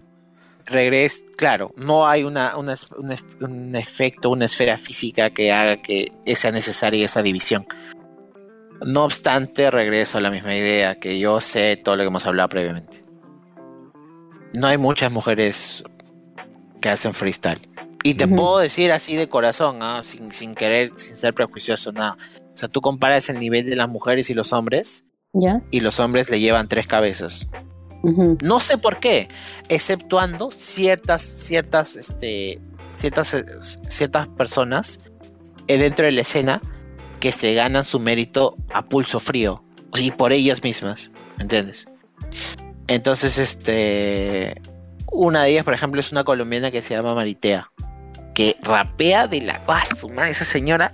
Su madre, ¿cómo puede tirar letra? Pero. Es quizás uno de los pocos casos que hay. Hay unos 10 más, probablemente, en todo bloque latino que representan. Ninguno de Perú. Y. Y entonces dices, pucha, y este tipo de, eventos tan. tan específicos se harán bajo esa premisa, o sea, de que tratas de como que de abrir más el campo, que haya mayor igualdad, pero también considera el otro aspecto, ¿no? O sea, si tú realmente bajas al, llano y evalúas las, las capacidades de, de, ambos grupos, tú llevas a una mujer a un campeonato internacional y se la van a comer en primera fase. Quizá por eso no ves tantas al final, ¿no? Entonces, al final le haces, le das un ¿verdad? Le estás dando el valor, o sea, ¿me entiendes? O sea, al final le estás ayudando porque va a ir a hacer, bueno, va a ir a participar a experiencias, todo lo demás, ¿no? Pero después de eso, no va, no va a pasar a primera, no va a pasar. Y si pasa, es porque va a haber tongo, o sea, va a haber fraude. O van a querer favorecerla para llegar a algo, para llamar más espectadores, qué sé yo. Mm. O sea, generar morbo, ¿me entiendes? Pero al final el valor nutrición, el valor de, de, su, de sus elementos, el valor artístico, no, no, no, nada escala. Es muy difícil. Hay muy pocas mujeres que lamentablemente llegan a nivel de los hombres. Entonces, ahí es donde se ha generado esta nueva, esta nueva, ¿cómo decirlo? Polémica. Polémica, sí. Bueno, mira, acá es diferente, ¿ya? Porque lo que están tratando de hacer, creo yo, es darle más visibilidad a, a un grupo dentro de, este, de esta comunidad que de pronto la gente no está consciente de que, de que, de que es tan numeroso, ¿no? Porque como ah, dices. Bueno, ah, bueno, ya, ya. Porque como dices, no son tan buenas, ¿no? Es como cuando haces ah. un. Es como cuando haces un concurso para, no sé, pues, de, de Yu-Gi-Oh! para niños, ¿no? Ya, claro. Claro, es como que sí hay niños, hay un culo de niños que juegan Yu-Gi-Oh! pero no son tan buenos como los adultos otakus que no se bañan, que están todo el día jugando con sus cartas, ¿no?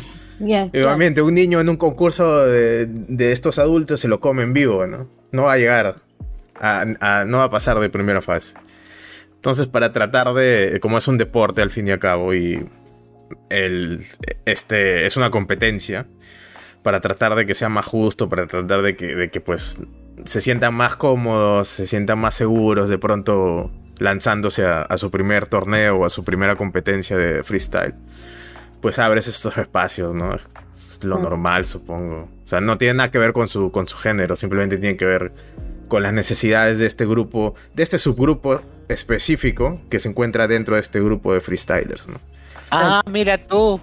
Supongo. Ah, mira tú. que acá se han evaluado las necesidades. Ahora cambia la palabra, ahora cambia la, palabra mujer por trans y es lo mismo que Es que no tiene que ver, pues, no tiene que ver. porque acá estás hablando de una beca, estás hablando de una compensación que de una compensación económica y que le estás haciendo a una persona solamente por ser trans.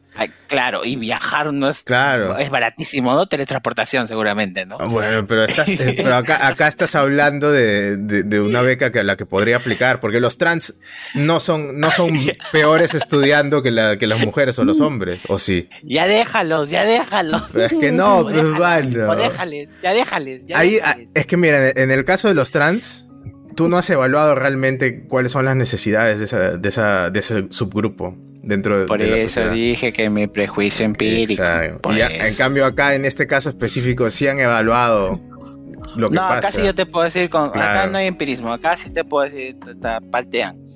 Claro. o, sea, mira, en verdad, no te engaño.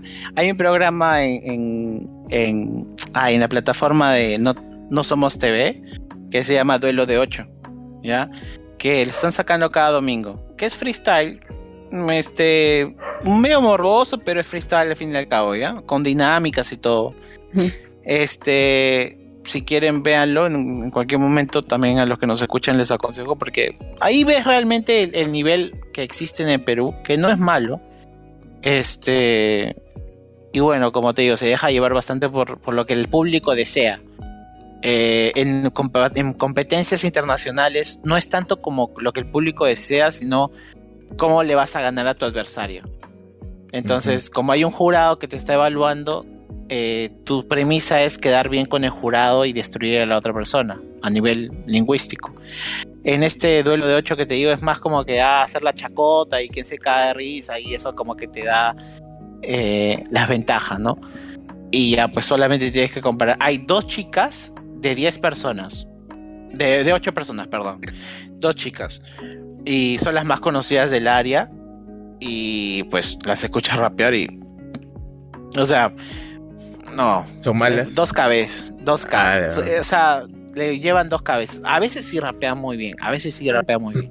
y luego, y luego, si ya quieren abrirse más y conocer más de este mundo. Hace, solo, fue este domingo. Vean el campeonato de la Liga Femenina ¿ya? Y vean cualquier batalla de rap, cualquier batalla de rap, pongan Raptonda, pongan batalla freestyle Perú en la calle, comparen las, las plazas con ese campeonato y las plazas se llevan una cabeza y media ese campeonato. Mm. Así, ¿ah? Ay, pa' concha, hablando y regresando a ese tema, la chica que ganó tiene 15 años y no puede participar porque solo participa mayor de 16.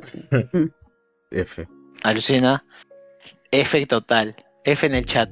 F por ser menor de edad. discriminación por ser menor de edad, mano. No. por ser menor de, por ser menor de edad, weón.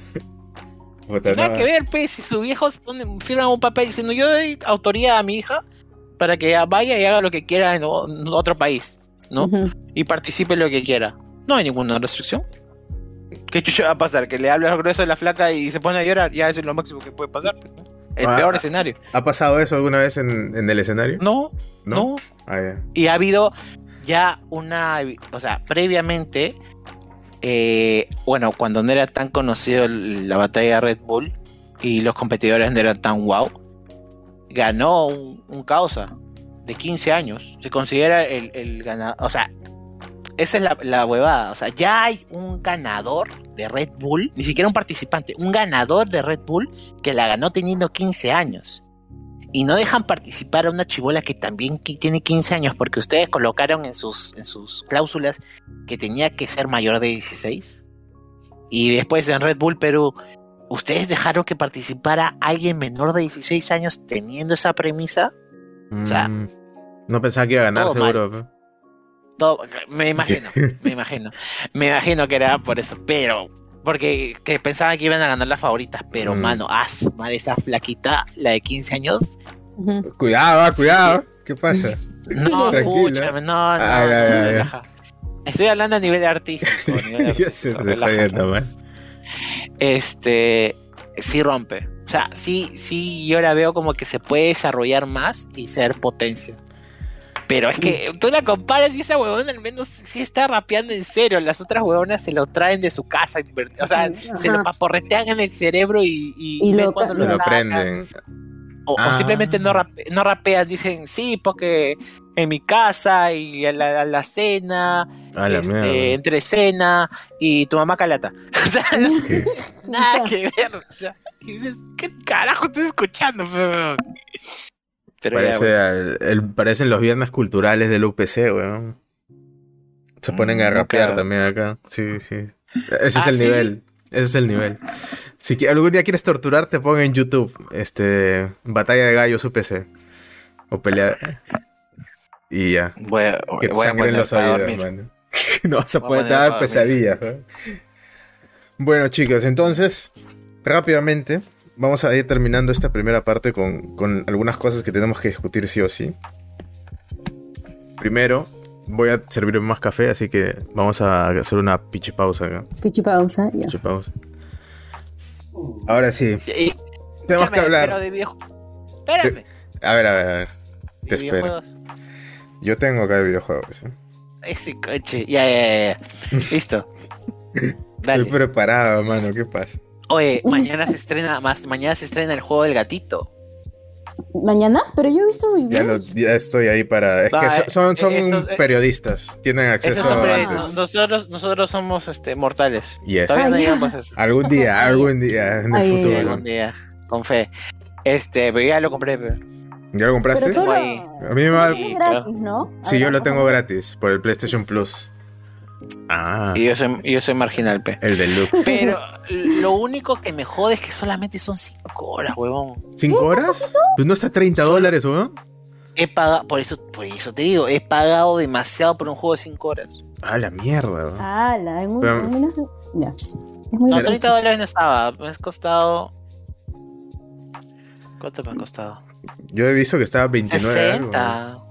60 no, 60, 60 soles me ha costado. 60 dólares. Ah, soles. soles, soles, soles, soles. ¿Los compran en Steam? 15 dólares en Steam. A ver. Con Instant Gaming está 21.16 euros. 27 euros, ¿verdad? Ya, 27 euros por 4.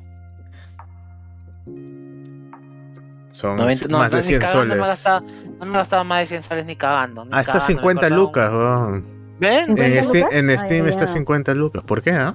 Está con 10% de descuento. ah, por la precompra, pues, ah. Es la preventa. Ah. Cuando, cuando salga va a estar va a estar más seguro. Ah, ya. Eso puede ser. Porque lo compré y no me dolió. Como que, ay, ¿cómo se lo me, me, la metieron y no me dolió. Dejo, no, dejo de comer mostrito. dejo de comer un día papa. ¿Qué va a pasar? Me muero de hambre ya. Pues, Está bien. Sí. Todos los días tienes que comprar un stray, entonces. ¿Todos los días qué? Claro, tienes que comprar un stray para que dejes la salchipapa. La salchipapa es bien, es, bien este no hipercalórica, mano. Mano, te mentiría, hace, no, no te voy a mentir, mejor dicho. Ah, ya. Te habré más de, más de, más de siete meses que no toco una salchipapa. Ah, no, yo comí, yo ayer comí salchipapa. Yo ya hace seis años que no pruebo una salchipapa. Ah, te estás cagando. Tú sí no vives, mano. Ah, No- no, te puedo decir nada. pues. No me gustaba para empezar tampoco tanto. Ah, no.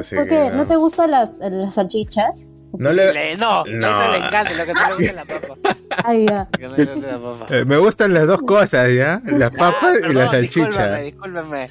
Le Pero- gustan las dos cosas. Pero así combinado no, no se me hace tan especial, ¿no? Es como Ah, que, no, no. es papa frita con salchicha, puta, eso lo puedo hacer en mi casa, literal, ¿no? O sea, Sí, pero a mi, a mi amigo no le gustan los tríos, ¿para qué te voy a mentir? Ay, no no. le va a esa vaina. No le cortre. ya he probado, ya. Para no saber. No tiene que probar para saber si le gusta, ¿no? Ya sabes. Allá.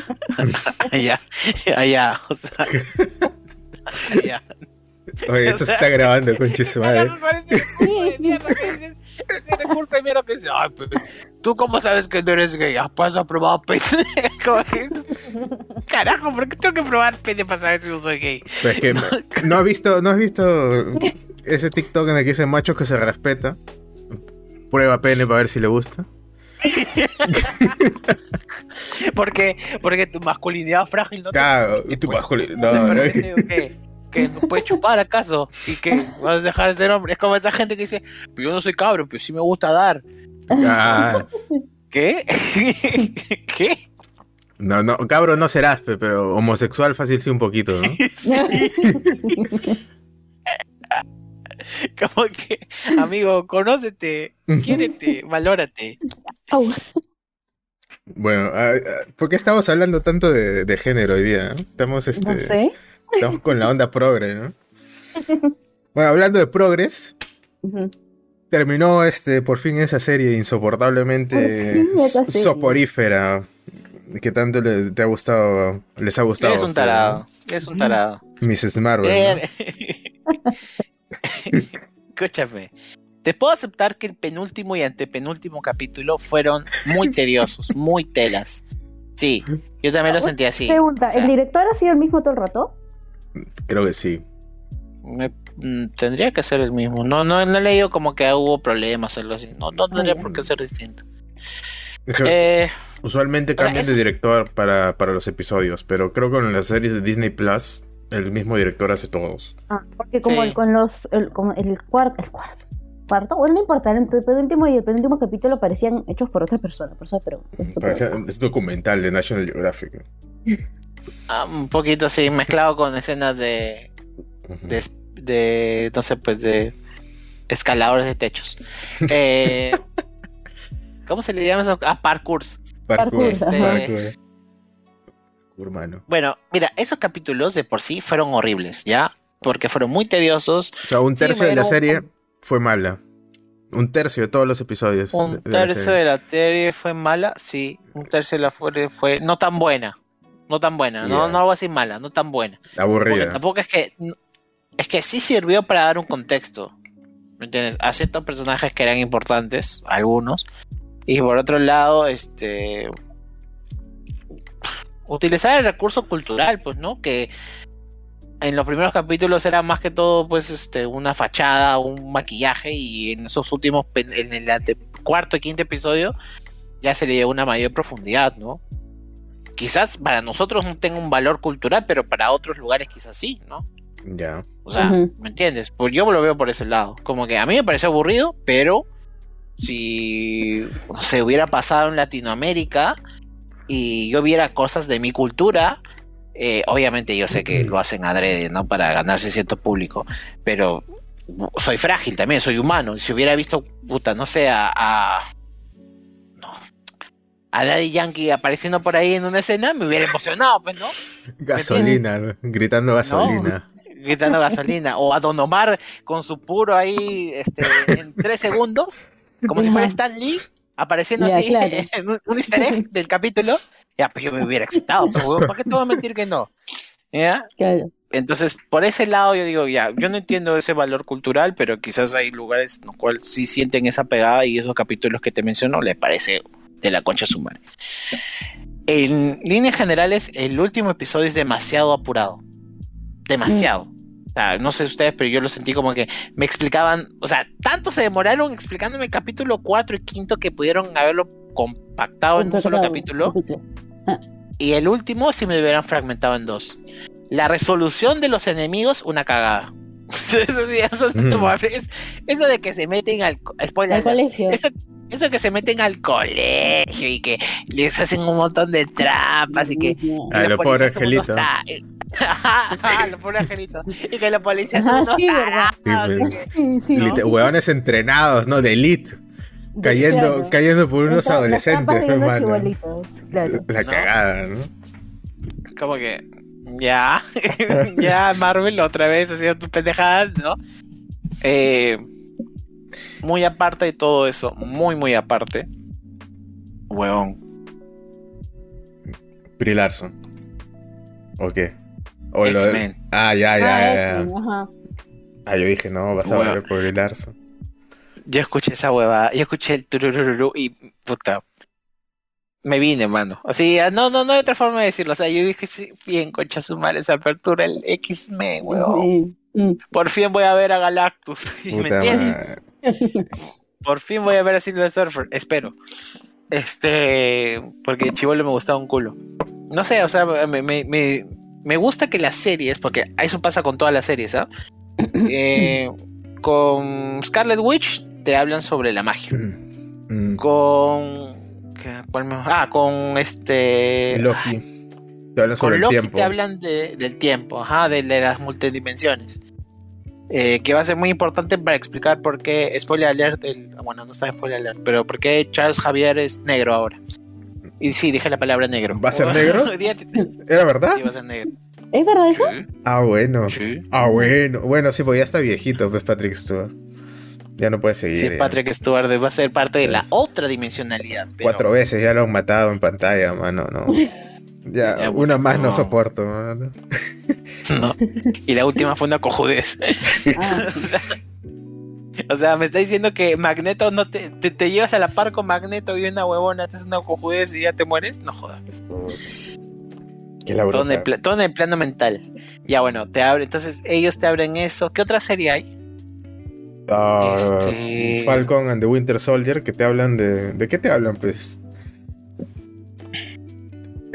Falcon? Falcon sí te dice algo. ¿Del patriotismo? ¿Del heroísmo? No, no, no, no, no. Falcon sí te algo. No, me estoy olvidando. Bueno, mm. Hawkeye, Hawkeye, por ejemplo, te habla sobre Hell Kitchen.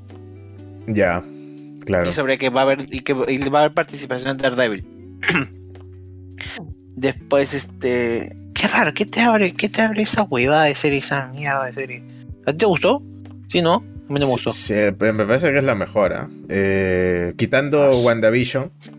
Porque WandaVision, la primera mitad también me encantó. La segunda mitad ya no tanto.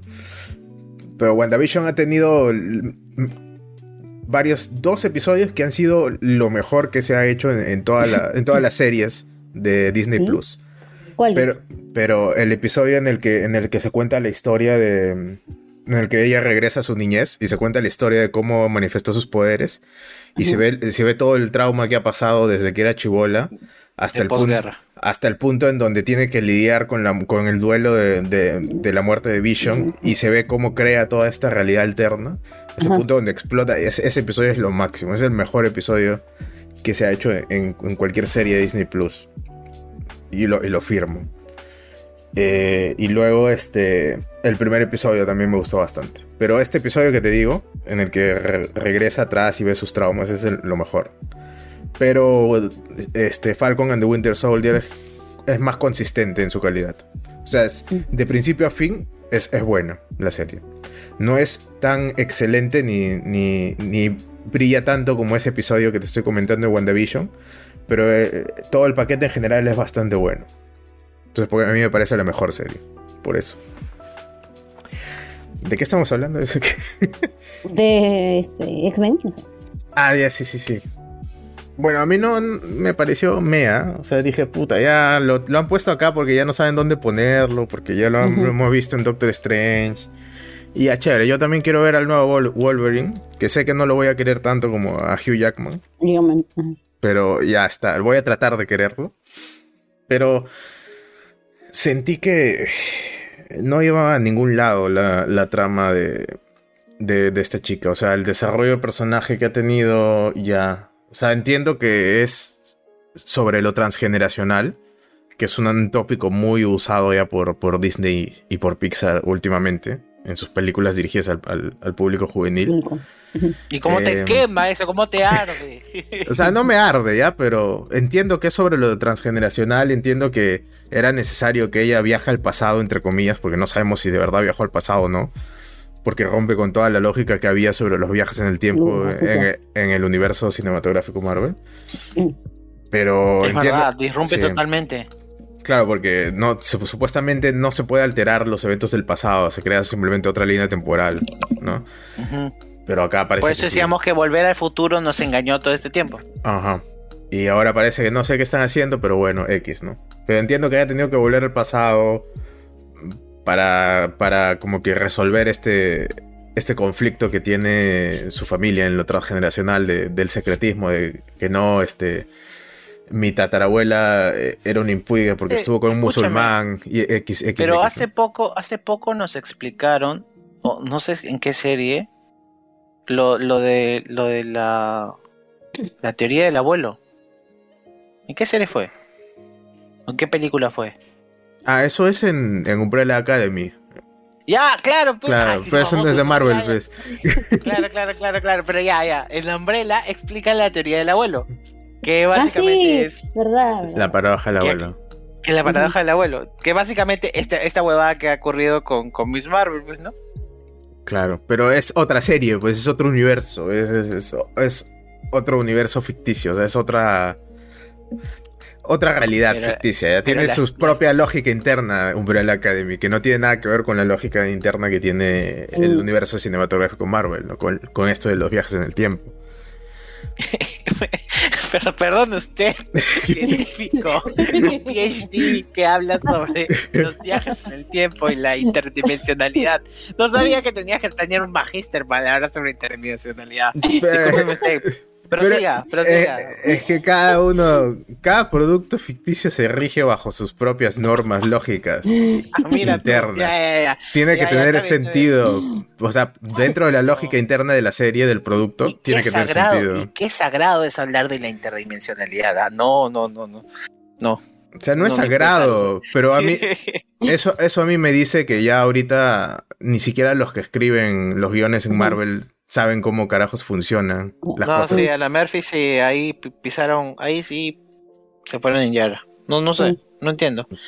Siento que había más cuidado en eso. Siento que había más cuidado en eso en, los primeros 10 años que hemos tenido de, Marvel que ahora. Mm. Pues ahora se sacan cualquier cosa del sombrero y ya, bueno, si no calza, pues no calza. Pues ni cuenta se van a dar, han pasado más de 10 años. Pero sí nos damos cuenta. No cuentan no, están subestimando otra vez a la comunidad nerd.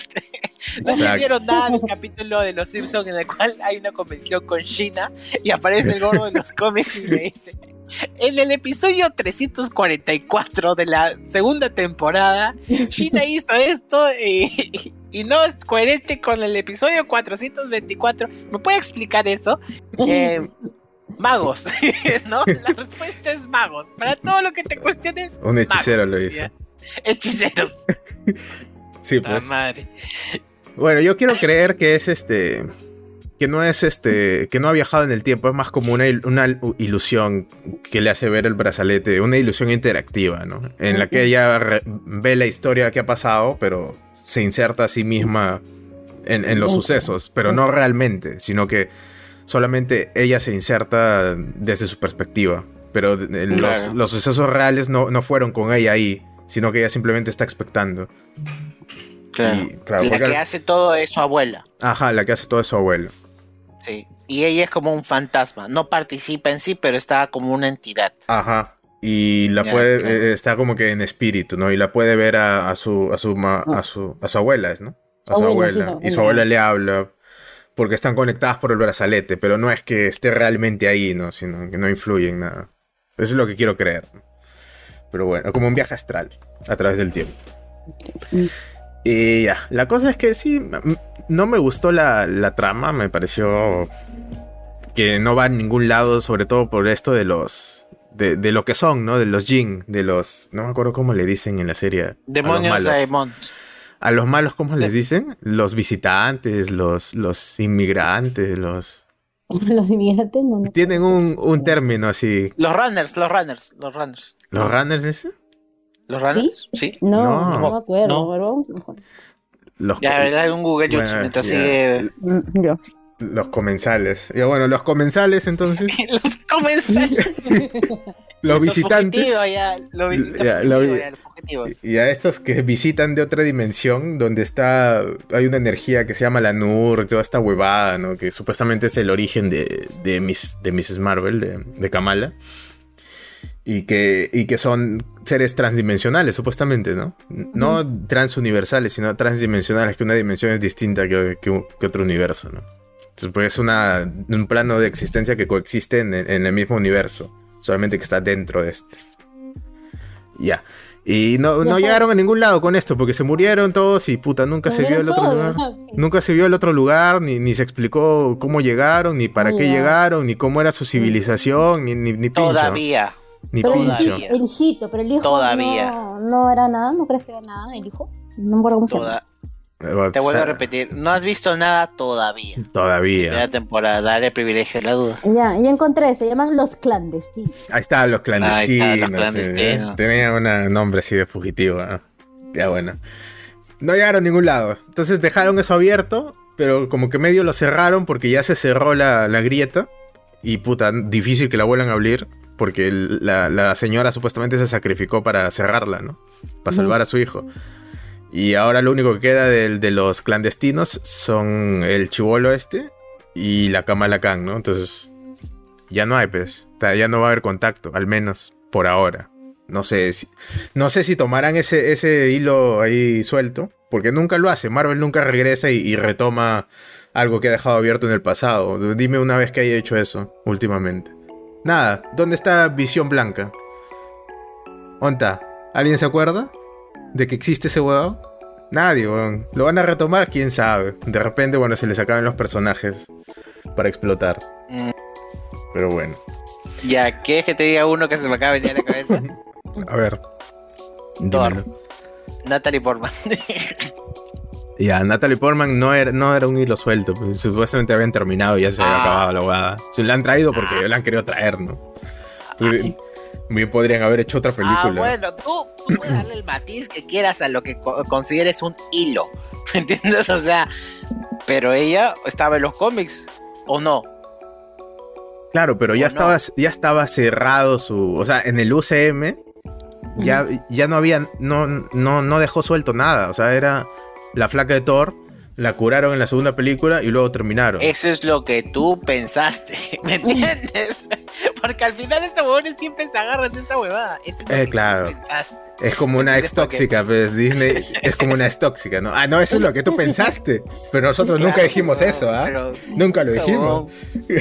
Entonces es como que, pucha, ya, supuestamente ya no hay una interacción entre los dos, entre los dos mundos. ¿Y quién dice que no hay una tercera opción? Ah, que obviamente no, está en los cómics, pero yo me lo invento porque... en una taza de café aparece, ¿no? La, puerta a la otra dimensión. Está bien. Puede pasar, pues, estamos hablando de transdimensionalidades. O sea, imagínate todos los recursos que te puedes inventar con esa vaina, porque nada está definido. Y lo que está definido ha sido definido por la comunidad. Dándole un pseudomatiz de ciencia, pero puta, forzándolo, ¿me entiendes? O sea, como que ya métele la teoría de las cuerdas como sea, ya, pero ya, ¿me entiendes? Acabas de definir toda esta fase 4 de Marvel, en, esa oración. Nosotros estamos explicándolo, porque ellos no lo explican para nada. Sí, pues, básicamente, o sea, es con los recursos que tenemos, las sospechas de los cómics que siguen en desarrollo. Entonces es como que vamos deslumbrando ciertas cosas y obviamente, o sea, creo que lo más relevante de todas estas series y, es que, como vuelvo a decir, nos van dando aires de lo que viene engendrándose para lo que es la cuarta fase, ¿no? Ojalá. Este, Yo ya he bajado mis expectativas para, no decepcionarme. Mm. Dudo mucho que, que estén cocinando algo ahí adentro. Ya, pero ¿qué pens... O sea, Secret Wars de ley. No sea. No, yo, no, pongo mis manos al fuego por nada, man. ¿Qué nos, ¿qué nos apostamos? Ya, una salchipapa, man. Ya, ya, ya, ya, ya. Mira, pero, pero, pero monte salchipapa. No, no, ya. ya. escúchame. Y si yo gano, tú te la vas a comer conmigo. La salchipapa. Ya. Un poquito, un poquito. No, no, no, no. Y con sus dos huevos. Con a la mierda, me quieres matar tú. Sus dos huevas, chorizo, todas las cremas y plátano así frito al costado. Ah, no, ya no, mejor otra cosa, pues. yo salgo, yo pierdo más que tú. ya, bueno, ya ahí vemos. Ya, no sé, yo pienso, Secret Wars a mí me queda muy claro que va, a existir. ¿Por qué? Creo que ya lo he mencionado en episodios pasados, pero básicamente es este por todos los personajes que se están involucrando. Y porque bueno, o sea, no, no, no, Thor ya me lo ha hecho vislumbrar aún más. O sea, por lo de los dioses. por lo de los dioses. O sea, ya, me lo están aperturando. Entonces, no tengo duda de qué va a pasar. No sé si va a ser bien, ¿ah? No sé si, si los personajes están totalmente desarrollados como para esperar grandes eventos. Mm. Así termina siendo una película, película mediocre como lo fue Ultron. Y yo sé que la gente me va a odiar, pero, pero comparas otras películas y es como que Ultron pudo ser más, creo yo. Ultron la hizo eh, también este. El mismo que hizo la primera película de Avengers, ¿verdad? Joss, Whedon. No Joss Whedon. Ah, qué, qué feo envejeció la primera película. ¿Tú crees? No sé si la han vuelto a ver. No, me, no, no sé. Yo la volví a ver en una, maratón, pero. En mi, no, en mi ¿ah? cabeza, en mi cabeza yo la tenía más arriba. Puede ser que sea yo. Ah, pero en mi cabeza la tenía más arriba. O sea, en, esa época, eso era lo máximo, ¿ya? Pero. Sí, quizás no le estoy dando el valor que. pero por eso te digo, ha envejecido. Para mí, ha envejecido mal. Porque ahora que la vuelvo a ver es como que. Mm. No es que haya envejecido mal, es que ya, ya pasó luego Infinity War, pasó en Game y eso ya lo superó, ¿no? Lo, como que lo desplazó en el trono. Pero ese momento en el, en el que tiene este plano continuo de la cámara que va girando eh, donde se ve a los Vengadores reunidos por primera vez. Esa guada es un hito. Es un hito del UCM, weón. O sea, la primera vez que se ha visto en pantalla a los Vengadores, weón, la puta madre. Yo hasta ahora me sigo mojando en esa parte. Ay, manito. No pongas incómoda, Frank. Ah, perdón, perdón. Perdón. Me emociono en esa parte. ya, bueno. ¿A qué va todo esto? Ah, ya, Miss Marvel, ya termina de, tu pachotada para continuar. Y este, pero a mí me, gustó su personaje, ya. sobre todo por la actriz. La actriz es bien carismática. Me agrada como persona. Siento que si hubiésemos ido a la secundaria juntos seríamos panas. Por eso me parece chévere la, la, actriz. Eh... Comentario de mierda. Siento que en un mundo eterno, si participáramos de la misma aula, compartiríamos borradores. No, haríamos teorías sobre, sobre Mrs. Marvel, sobre la Capitana Marvel, ¿no? Sí. Siento que le hubiera prestado mis cómics. No, no, Pero eso, eso no se presta. Pegar. En PDF se los hubiese prestado. En PDF. y sí. ¿Cómo se llama ese, ese artefacto donde lees papers? Kindle. Ah, el Kindle. Amazon. Ah, Kindle, sí, Kindle, Kindle. ¿Todavía existen los Kindle? Sí, ahora hay a color también. No solamente pantalla blanca. Ah, la, la informada. Alta evolución. ah, huevón. Este, ya bueno, eh, ah, ya. opiniones. Ay, ay, ay, termina, termina. Ah, y, al final salió este la Capitana Marvel, pues, ¿no? Que nadie sabe. ¿Por qué se apareció? ¿Por qué se apareció? Pero la teoría es que se ha, teleportado ahí por obra y, gracias al brazalete que tiene Kamala. Porque en el, no es un easter egg al cómic, porque en el cómic, eh, cuando Mrs. Marvel empieza, eh, admira tanto a, la Capitana Marvel que se, transforma, se transmuta, ¿no? Se transfigura en, ella. Y, tiene sus poderes y todo, ¿no? Entonces esto pasa en, la historia de origen de, de, Mrs. Marvel en los cómics. Pero acá no es el caso porque la Capitana Marvel es como que no sabe dónde está. Se ve que está desorientada. Entonces, ¿por qué carajo si fuese Kamala transformada en Capitana Marvel, cómo no sabría dónde está? Que es su cuarto. Claro. Han, cambiado de, espacio nada Parece que sí. Eh, pero básicamente creo, estoy plenamente en teoría, en plano teoría, simplemente te indica de que tiene un vínculo con respecto a sus poderes, se acabó. No hay nada más vuelta que darle. Comparten un vínculo. Ya está. O el origen de, de, la matriz energética de sus poderes es compartido, se acabó. Entonces, si una buena dice, me quiere donde está esta buena, pum, ya, switch. no, no. Y ahora, ahora sí, Frank. Dinos. yo a mí, o sea, me gustó el, principio de la serie, pero después cuando se fueron a, al país, que no me acuerdo cómo se llama, Pakistán. Sí. Mm, Google YouTube, porque si no nos va a caer la, nos va a caer la. Es el. Los nazis de internet. Mm, creo que es la India, ¿ya? No, no. No, no es la India, no, es la India. No es la India. No es la India, porque la partición es de la India general, la inmensa India, cómo se fueron segmentando en Pakistán y otras, eh, otros lugares. Claro, pero ahí, eh. ahí todavía era la India. Y en ese, ese recién se fue, se dio el proceso de la partición, Y ahí es cuando se separaron, ¿no? Bueno, eh, en uno de esos países, déjame buscarlo. Mientras sigue diciéndonos. Me, me, parece que fue demasiado, o sea, muy, como que muy, muy, muy pesado, mucha cosa para muy poca información relevante. O sea, fácil quisieron hacerlo para darle mayor valor cultural al personaje, que se entiende de dónde vino, este, ¿no? Pero, no sé, fue mucha vaina para muy poca información relevante. Después, el último capítulo sí me gustó más. Estaba un poco más. Eh, eh, no sé más entretenido, pero también con sus con sus fallitas, pues, ¿no? Como lo que mencionaron, de que los chivolos ahí este, haciendo prácticamente cosas de caricatura, lo de las pelotas, de poner música para distraer y decirle, acá estoy, y se iban corriendo y los policías caían en las trampas. ¿No?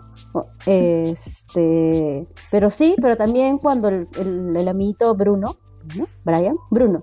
Bruno, Bruno, Bruno. Le dice a, a, Kamala que no, que, me ha dado cuenta que no eres este normal. Es como que. ¿Oye qué?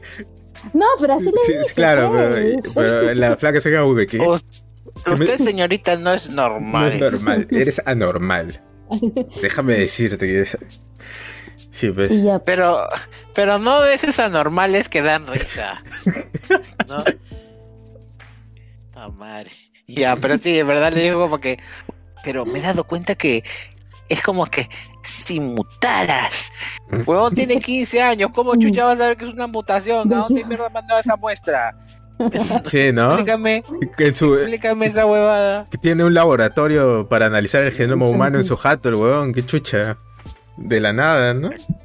La cagada, mi causita Bruno. Ese Bruno, la cagada. Ese Brian. Brian es, ¿no? no, Brian, no, Bruno. Ah, ya, Bruno. ¿Bruno? ¿Bruno? es italiano, tiene que ser Bruno. Brian, Brian, Brian no creo que, vaya acorde a su, a, su cultura, pero yo, bueno. Prejuicios. eso también como que, como dijeron ustedes, ¿dijeron? ¿Dijeron? ¿Dijeron? Dijeron, Gracias. Este, me pareció bacán porque apertura a lo de los X-Men, pues, ¿no? Que ya se ha venido eh, jinteando con otras películas y otras series. Eso. Se vienen los X-Men entonces. Y o sea, me gustó cuando dijo es solo otra etiqueta más, porque sí, pues. Sí, pues. Si la gente sabe en qué se inspiró Marvel para hacer los X-Men, sabrán que era. Se basa en, un estigma, ¿no? Que, de, la época sobre las personas este, homosexuales. Y es una etiqueta, pues en efecto. ser un X-Men, ser un mutante era, era una etiqueta, era este, un estigma. En, en los cómics también es.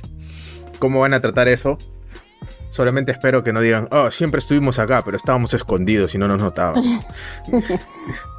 ¿Lo dudas? No, no lo dudo, la verdad. Tengo miedo de que, porque probablemente sea así, es pero... Lo, es lo más probable. pero me va a llegar al pincho si lo hacen en serio. Ah, pero bueno, pero bueno. Amigo, prepárate para la excepción, el caos, la destrucción. Destrucción. Ya, bueno, en fin, a mí me gustó la serie. No voy a acotar otra vez lo mismo que han dicho. Estoy simplemente. Creo que sí debería ser visto por un público que sea acorde. O sea, chiquitos. y chiquitas. Y chiquites. Porque.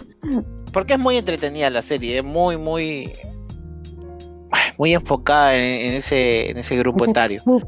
Así que hay que verlo por ese lado. No, no, no, no pidió un, no pide un desarrollo mucho más intelectual. Incluso la me acaba de hacer acordar, Fran, la parte de, de los últimos capítulos 5 y, y 4 que más parecía en algunos momentos la Rosa de Guadalupe. Porque la mamá reivindicándose con la abuela. que, esa parte dije, concha, su madre, ¿es en serio? o sea, no, no, no. Estuvo de más. Pero bueno, ya, o sea, es parte de. Y. Igual, igual comparto con Abraham, e-, ese personaje se ha ganado mi corazón enteramente. O sea, tengo mucha empatía con ese personaje. Si lo veo, si la veo desarrollarse en estos años, sí me va a dar hype. Me va a dar hype. Y creo que solamente comparto esa empatía con Spider-Man y con ningún personaje más. O sea, después todos como que, ah, chévere, pero no, siento como que, que hayan calzado perfectamente en el universo para poder ser apreciados por todos los grupos que, que admiran este tipo de películas, desde los más chiquitos hasta los más grandes. Porque todo el mundo le va a Spider-Man y a Capitán América, pero. ¿Sabes por quién son como siento... Los papás. Son como los papás. ¿Sabes por qué siento, por quién siento yo bastante empatía ahora último? Mm. ¿Sabes por qué? Por este, por Homelander, weón. Por el patriota. Ah, Homelander. ¿En serio? Una vez escuché esa vez y dije, Homelander. Homelander, el, patriota. mi amigo es un sociópata, impotente. No, es que contrastando con, con Mrs. Marvel, yo creo que The Voice ha tenido una primera temporada excelente, una segunda temporada bien, pero no me gustó el final, y una tercera temporada que ha roto todo, mano. O sea, ah, el desarrollo de personaje, o sea, ha cambiado el, discurso, ¿no? Porque la primera y la segunda te, plantean un, mundo donde los superhéroes son idiotas, ¿no? Son, son malditos, son villanos, son unidimensionales ya casi, ¿no? Son caricaturas de pronto malvadas de lo que, de lo que podría ser una antítesis del mito moderno del superhéroe. Y acá te han este, ¿cómo te digo? Te han roto todo eso, ¿ya? Y se han puesto a profundizar más. No solamente en, los, los, muchachos, en los panas, los manos. en los compas, sino también en los, en los supuestos superhéroes slash villanos, ¿no? Porque tú has, visto ahora el, otro lado, de pronto, de, un huevón al que le daba igual cualquier cosa y simplemente quería drogarse y correr y, tener sexo y todo lo que sea. ¿Lo has visto en, el huevón este que, es la copia de Flash? A-Train. Mm. Lo has visto sufrir. Mm. Lo has visto sufrir al huevón. Has visto a Maeve, a la, copia de la Mujer Maravilla. La has visto entrenando, la has visto tener miedo, hecha mierda, redimiéndose. La has visto otra cara de, estos, de estos villanos que, supuestamente solamente eran malos, ¿no? Y no solo eso, también has visto la otra cara de Homelander de pronto, de lo que el huevón está cagadazo de la cabeza, sí. Está hecho mierda, pero ¿es su culpa realmente? O sea, tú no estarías cagado de la cabeza si te hubiesen creado en una, en una probeta, en un laboratorio, para que reemplaces a otro huevón del que le sacaron eh, su, su, su, el material genético. Su semilla, de forma que ni siquiera él se dio cuenta para crear, para crearte a ti, que te hayan tenido encerrado en un laboratorio sin. Y que la única persona a la que hayas querido en, en, tu infancia la hayas matado debido a que no sabías controlar tu fuerza y tus superpoderes. O sea, esa huevada está. Me parece, me parece genial que hayan explorado tanto el personaje Homelander. Y yo desde la primera temporada lo he dicho, pero acá lo, solidifico. La serie es 100 veces mejor que el cómic. O sea, el cómic es lo peor que ha hecho Garth Ennis en toda su carrera de, guionista. Garth Ennis es el, que escribió los cómics, Y lo mejor que hizo... Me gustó. O sea, te puede gustar, o sea, no está mal, no es un, producto malo, pero es lo peor que ha hecho Garth Ennis en su carrera de guionista. Que eso, eso no es decir poco, ya, eso es, ya es estar por superior a la media de lo que hace la, mayoría de guionistas en, cómics. Pero es lo peor que ha hecho, porque el cómic de The Voice era, era literal, era eh, la forma que tuvo Garth Ennis de vomitar su odio hacia, hacia, hacia el género de superhéroes en general. No, era como que todos los personajes, todos los superhéroes en ese cómic y todos los personajes son, son unos malditos, excepto por Huey. Todos son una basura, todo es depravación, todo es sexo, todo es violencia. No hay nada que, redima a ningún superhéroe en ese, en ese cómic. Es, una, es la carta de odio de Garth Ennis a, los superhéroes y al, mito del superhéroe. Eh, y está bien, ¿no? es una buena carta de odio está chévere, cumple con su función y es superior a, muchas cosas a, varios cómics, ¿no? Porque te muestra otra cara, súper exagerada, pero te muestra también esa otra cara.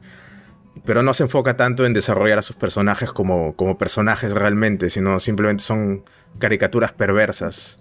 Es un espejo deformado de, de los superhéroes en general. En cambio, la serie hace un excelente trabajo escribiendo las motivaciones, escribiendo los orígenes, escribiendo los conflictos interpersonales y, conflictos de la psique propia de una persona que tiene superpoderes y que ha pasado por todo lo que ha pasado, digamos, Homelander, que ha pasado A-Train, el narcisismo, el desinterés, la búsqueda de placer, el hedonismo extremo, todo esto. Y que se ve que al final están controlados por esta entidad que se llama Bot, ¿no? Que es la corporativa.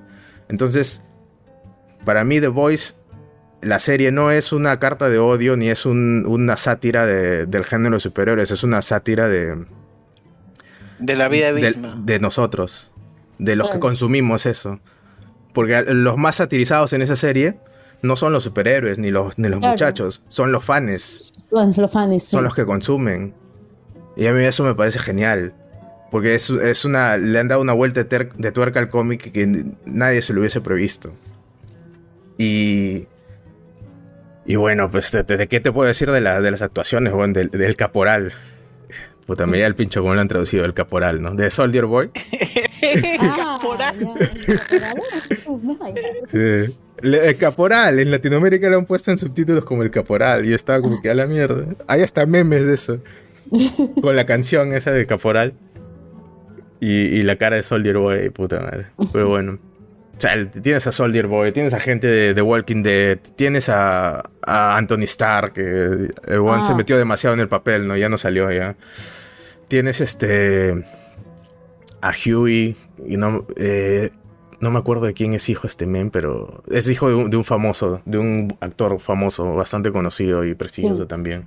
No me acuerdo ahorita. Sí, el que hace de Huey. Pero bueno, tienes buena gente, tienes buenos directores. Tienes al weón que hizo las primeras cinco temporadas de Supernatural. Que, ah. que mira, si tú vas a ver Supernatural, mírate hasta, hasta solamente las cinco temporadas. Porque este weón la, escribió para que dure cinco temporadas y luego la Warner la, la hizo durar 15. Pero de las cinco para adelante ya todo es basura. Solo mírate hasta las cinco temporadas. Ahí termina Supernatural para mí. Y es, es genial, ya. Es una serie genial, tiene un desarrollo de personajes excelente, la relación entre los hermanos es, muy natural, cómo se da, cómo hay conflictos entre familia.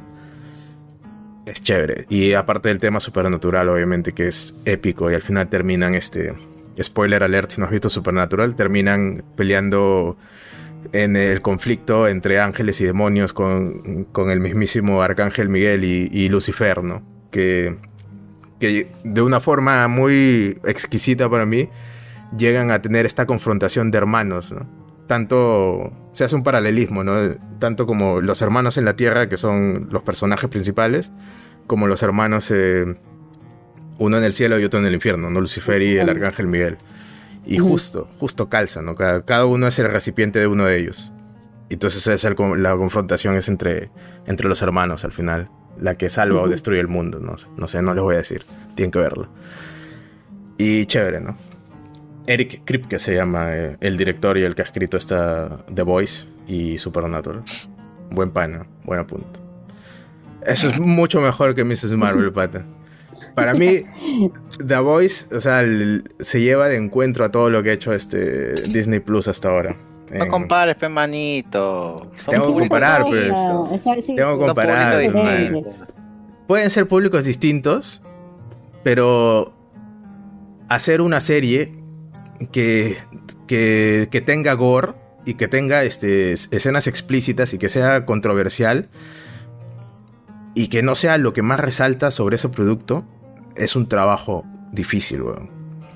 Porque es muy fácil agarrarte de eso para simplemente hacer la serie y decir, bueno, esto es esto, ¿no? Como lo que hizo Garth Ennis en su cómic. Pero The Voice ha sabido cómo profundizar, cómo pasar eso. Y ya no es el fin, el, hacer shock value, ¿no? El, el, chocarte, el escandalizarte con lo que pasa, sino es un medio para contar una historia, para, para plantear una sátira. Es paja. Me encanta The Voice. Está bien, amigo. Láctasela. Entonces, entonces, ya, pues la voy a ver, la voy a ver. Ya, me dieron hype, la voy a ver. Voy a hacer tiempo para verla. No te vas a decepcionar, mano.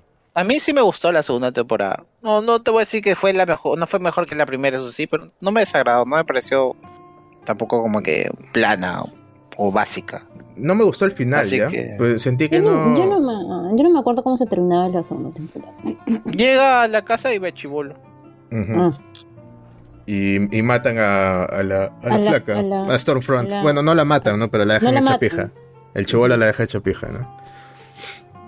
¿No la mata? No, no la mata. el chivolo mata a su mamá y, y, a, la, a la flaca creo que la quema, la, hace, la deja hecha mierda. Y, queda. Ah, sigue viva. Sí, sigue viva, pero está, ya no se puede ni mover. Ya la vas a ver ahí en, la tercera temporada. No te voy a decir nada. Y me pareció que no cerró nada la segunda temporada con el final, ¿ya? Sentí que fue demasiado abierto, ¿ya? En cambio, acá sí, concluyen las tramas que han abierto. Mm. Y, habrá una temporada? ¿Creen que va a haber una siguiente temporada? Sí, de hecho que sí. dicho que sí. que sí ¿eh? Concluyen lo que abren en la misma temporada y abren nuevas líneas argumentales para el futuro, que es lo que no hizo la segunda temporada. Te dejan la pepita ahí para que te pique. Claro, que digas. Hasta que vuelvan a darle, hasta que vuelvan a darle curso. Ay, Está bien. Está bien. Excelente. De Thor Love and Thunder no vamos a hablar ¿Por qué? Porque no puedo dar una opinión objetiva de esa película. ¿Por qué? ¿Por qué, no? Espérate, Fran, ¿ya la viste? No, no, no he visto nada. A ver, no podemos spoilearle. ¿eh? Ah, ya. Comentarios generales de la película. Sin spoilers. me gustó, me gustó más, me gustó más que Doctor Strange. Ya está. Te voy a decir eso nomás. Ya, está bien. Eh, de mi parte. No, me, me llega el pincho de que usan Guns N' Roses en todo lo que es rock duro. ¿Por, por qué no usas ACDC? ¿Por qué no usas Dio? O sea, al final pones a Dio. Dio literal tiene una canción que es arcoíris en el, en el aire, ¿me entiendes? O sea, no me jodas, pues, esa canción le va como anillo al dedo y me pones huevadas de Guns N' Roses. O sea, es necesario decirte que cuando ya pasas la brecha de los 25 y sigues pensando que Guns N' Roses es una buena banda, estás cagado mentalmente en el cerebro. O sea, es necesario que te lo diga es necesario que te diga que te falta vivir y conocer más sobre rock en general para cuando llegas a los 20, 25 y creer que Guns N' Roses tiene valía. O sea, no sé. En fin, pero más allá de eso, la película de por sí este es entretenida. No, no, yo no le voy a tirar caca. Me pareció muy entretenida.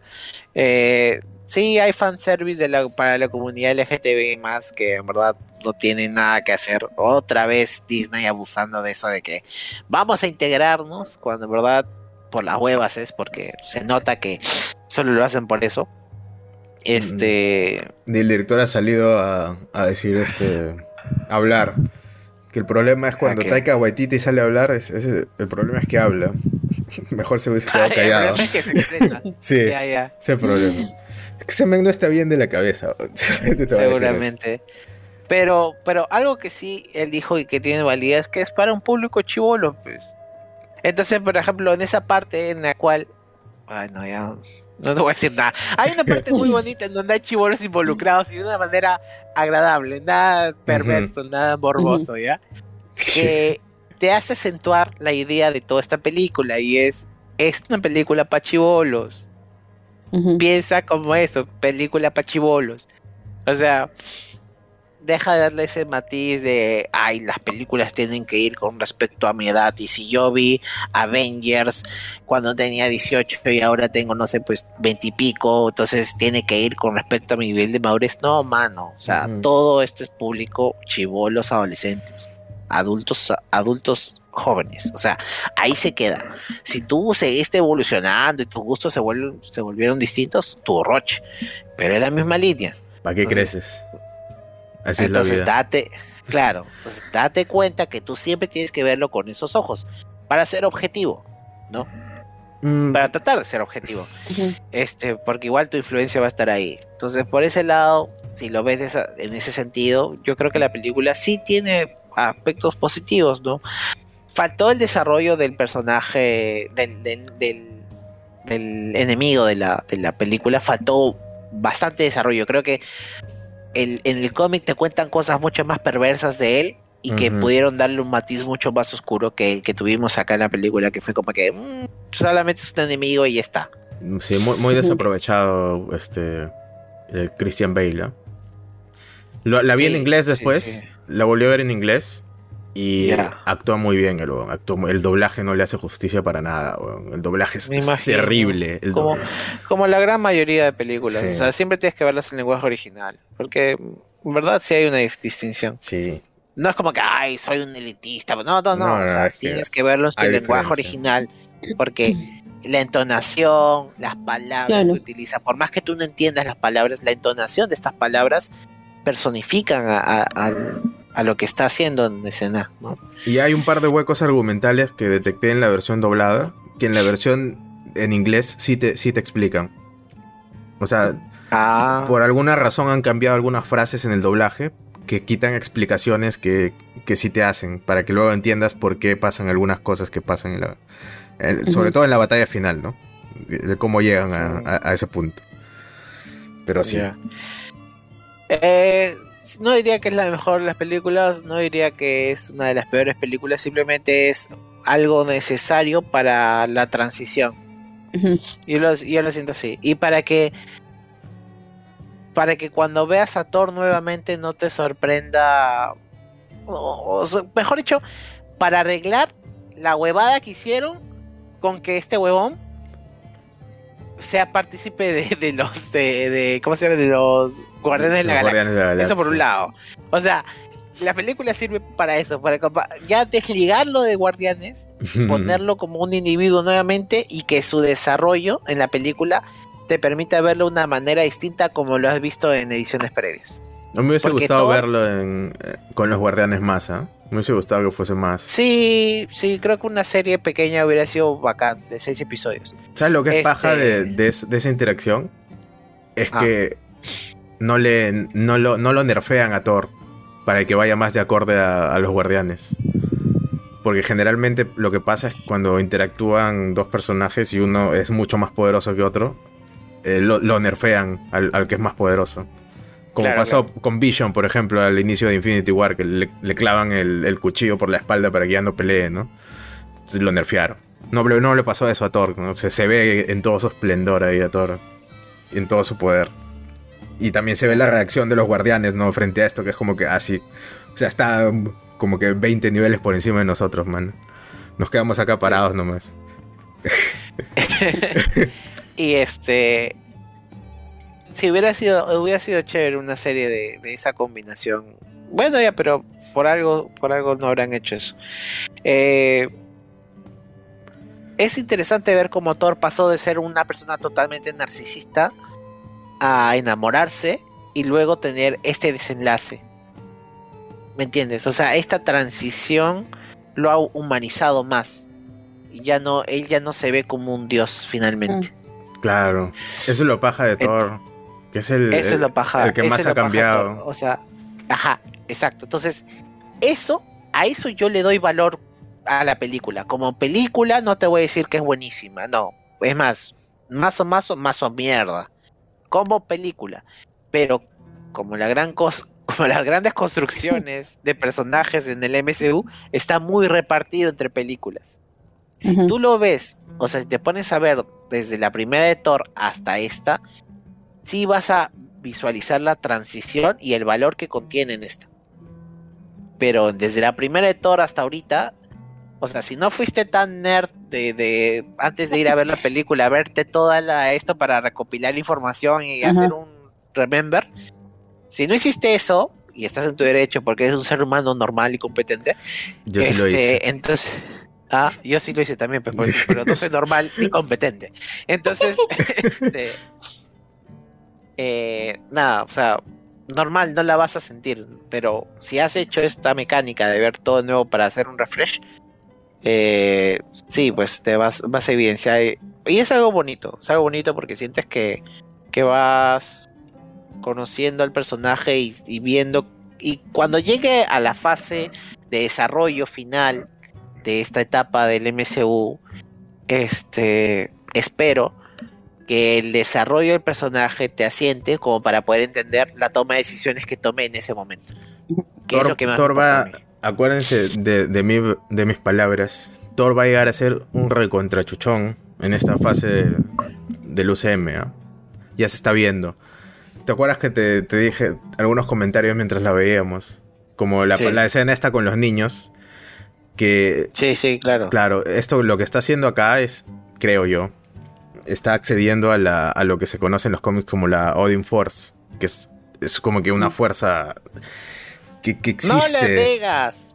Por ahí, ¿no? Es que le da los poderes a, Odín para que sea un dios, ¿no? Entonces, todos los hijos de Odín pueden acceder a esta, dependiendo de su desarrollo.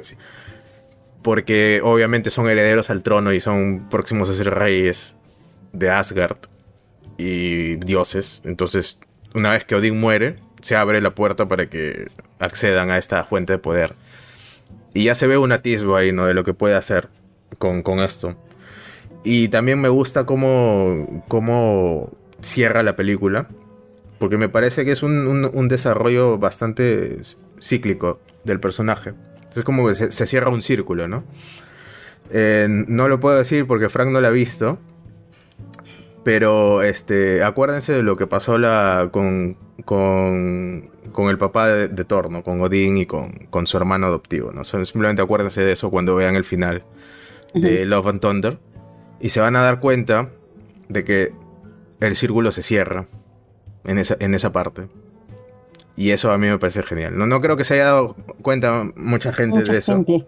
Pero ah, yo sí me di cuenta y me pareció como que genial. O sea, ya están sentando las bases acá para que, para que Thor se convierta en, en el, en el ser que tiene la, el poder potencialmente para destruir todo el universo. Que en un punto en los cómics hay una trama que involucra a Thor en el que Thor está tratando de tener a un ser que, quiere destruir el universo y se da cuenta que es el mismo, pero en un futuro como que muy lejano y donde se ha corrompido, ¿no? Y ya, no voy a decir nada más. Pero espero que estén yendo por ahí, porque es, muy paja esa, esa faceta de Thor. Y ya se, se lo merece también. Mucho lo han nerfeado en, Endgame. y, listo. Listo. Terminamos. Ahora sí nos vamos todos a la. Ah, ¿verdad? ¿No? Videojuegos. ¿Que, no? ¿Que no? A ver. Ya, tenemos 10 minutos. Ya, pero cuéntanos pues de tu compra, de tu compra, cuéntanos. Ya, voy a comprar la, eh, Primero quiero comentar que ha salido el tráiler de Bayonetta 3. Mm. ¿Lo ha visto Alonso? ¿A ti que te gusta Bayonetta? no, voy a, no voy a verlo. Demasiado sexual. Eso es lo único que voy a comentar. Hasta para mí. O sea, porque lo estoy viendo con ojos de niño y es como que digo, mano, ya no, no mucha huevada. Esto yo no le doy a mi chibola ni cagando. O sea, como que papá, ¿me puedo vestir así por Halloween? Cojuda, ¿tú que te vas a vestir por Halloween así? Mira, Bayonetta 2, hasta Bayonetta 2 te aguantaba que te vistas, pero Bayonetta 3, no, ya estás cagada. Ni cosplay de eso deberían hacer las mujeres. y, menos, y menos los hombres. déjame decirte que estás de suerte, porque van a han, han avisado ya los de Platinum Games que van a sacar un modo este un poquito más recatado ya, que se puede activar en el ah. menú. Se puede activar y desactivar en el menú, en el que ya no se ve, pues, no se ve tan calado.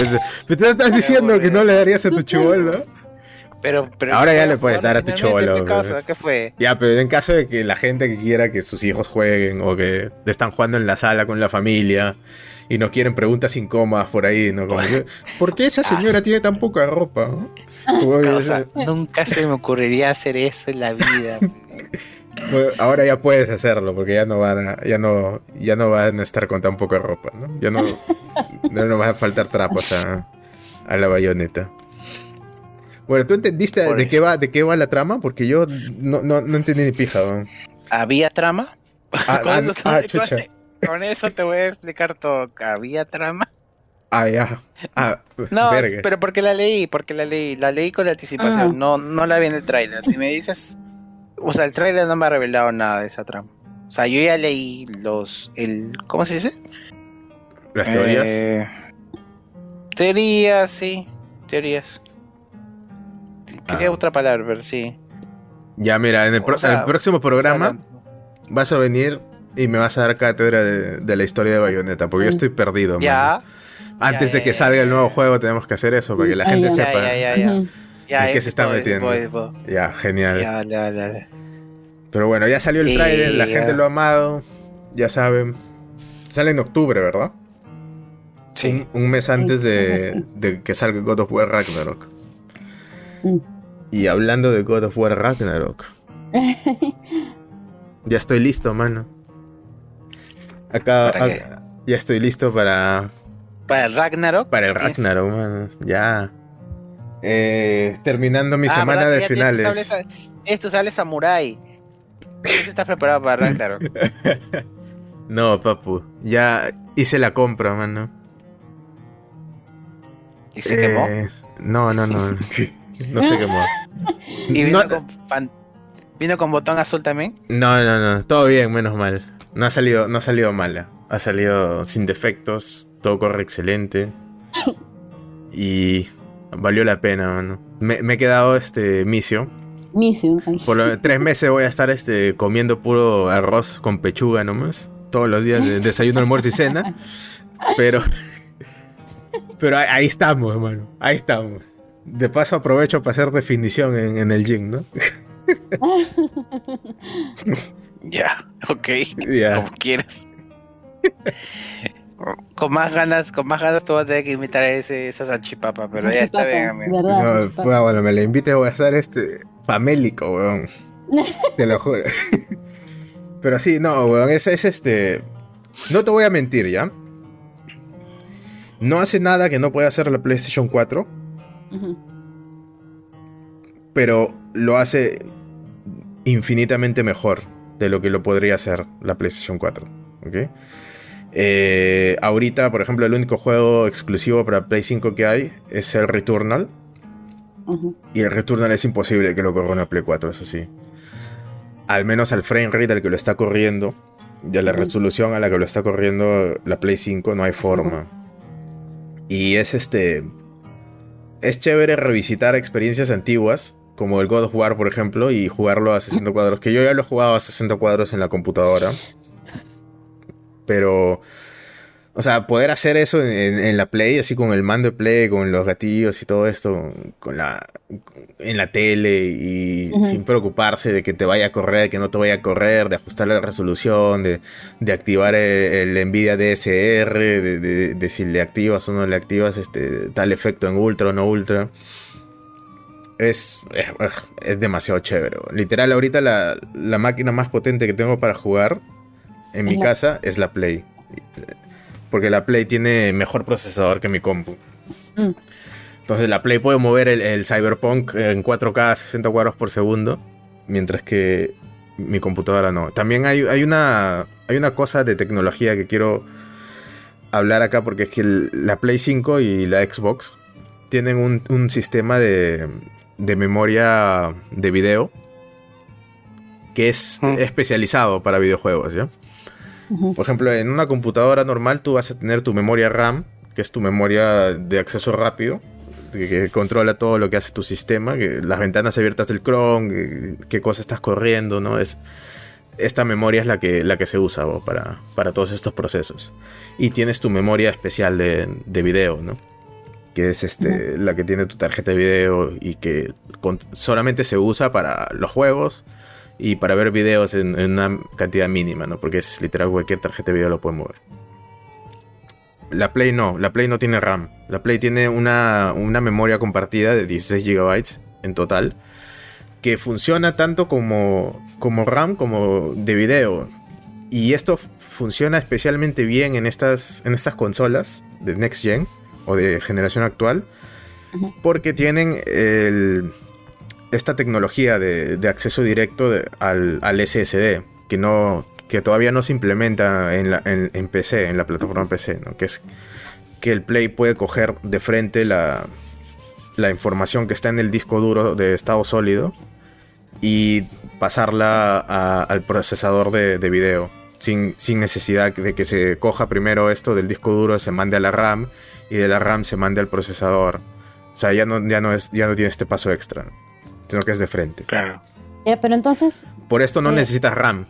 Y la RAM que tienes se usa solo para video. Entonces tienes 16 GB de video que una 3080 de que es una tarjeta gráfica de alta gama de Nvidia, tiene 12. Nvidia. La que yo tengo es una 3070, tiene 8. Y tengo, sí tengo 32 GB de RAM porque puta, soy un enfermo y me gusta abrir un culo de ventanas. y no quiero que se laje nunca mi computadora. Pero eh, mi RAM yo no la puedo usar como video. Y ese es el problema, que, la limitación que tienen las computadoras ahorita. En cambio el Play puede usar toda la RAM que tiene como video si lo necesita porque no necesita cargar esto, ¿no? O sea, no necesita cargar los archivos del juego en la RAM para luego recién procesarlos, es de frente. Hmm. Entonces es un tema que no sabía eh, y que he averiguado ahora este, viendo, jugando con la Play 5, ¿no? Viendo las especificaciones técnicas y todo esto. Entonces la Play 5 corre mucho mejor los juegos eh, en, muchas situaciones en las que una computadora normal o de alta gama no podría o le costaría igual, ¿no? Entonces tienes juegos que te sorprenden, como por ejemplo el Spider-Man Miles Morales, que yo, lo, yo lo jugaba en PlayStation 4, ¿ya? Y yo dije, ¿qué tan diferente puede ser? De PlayStation 4 a PlayStation 5, es el mismo juego al final, ¿no? Hay un mundo de diferencia. Literal, es, es otro juego.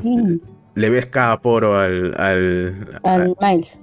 al Miles. Le ves este, cada fibra del traje súper detallada, las texturas. Ah están en, mucha más alta definición. Tienes este ray tracing, tienes un modo de ray tracing a, 60 cuadros por segundo con este con resolución dinámica y eso es difícil incluso para de mover para para una computadora de alta gama ahorita. O sea, ray tracing a 60 cuadros estables la mayoría del tiempo. Lo máximo que ha bajado ha sido, no sé, 55 por ahí, ¿no?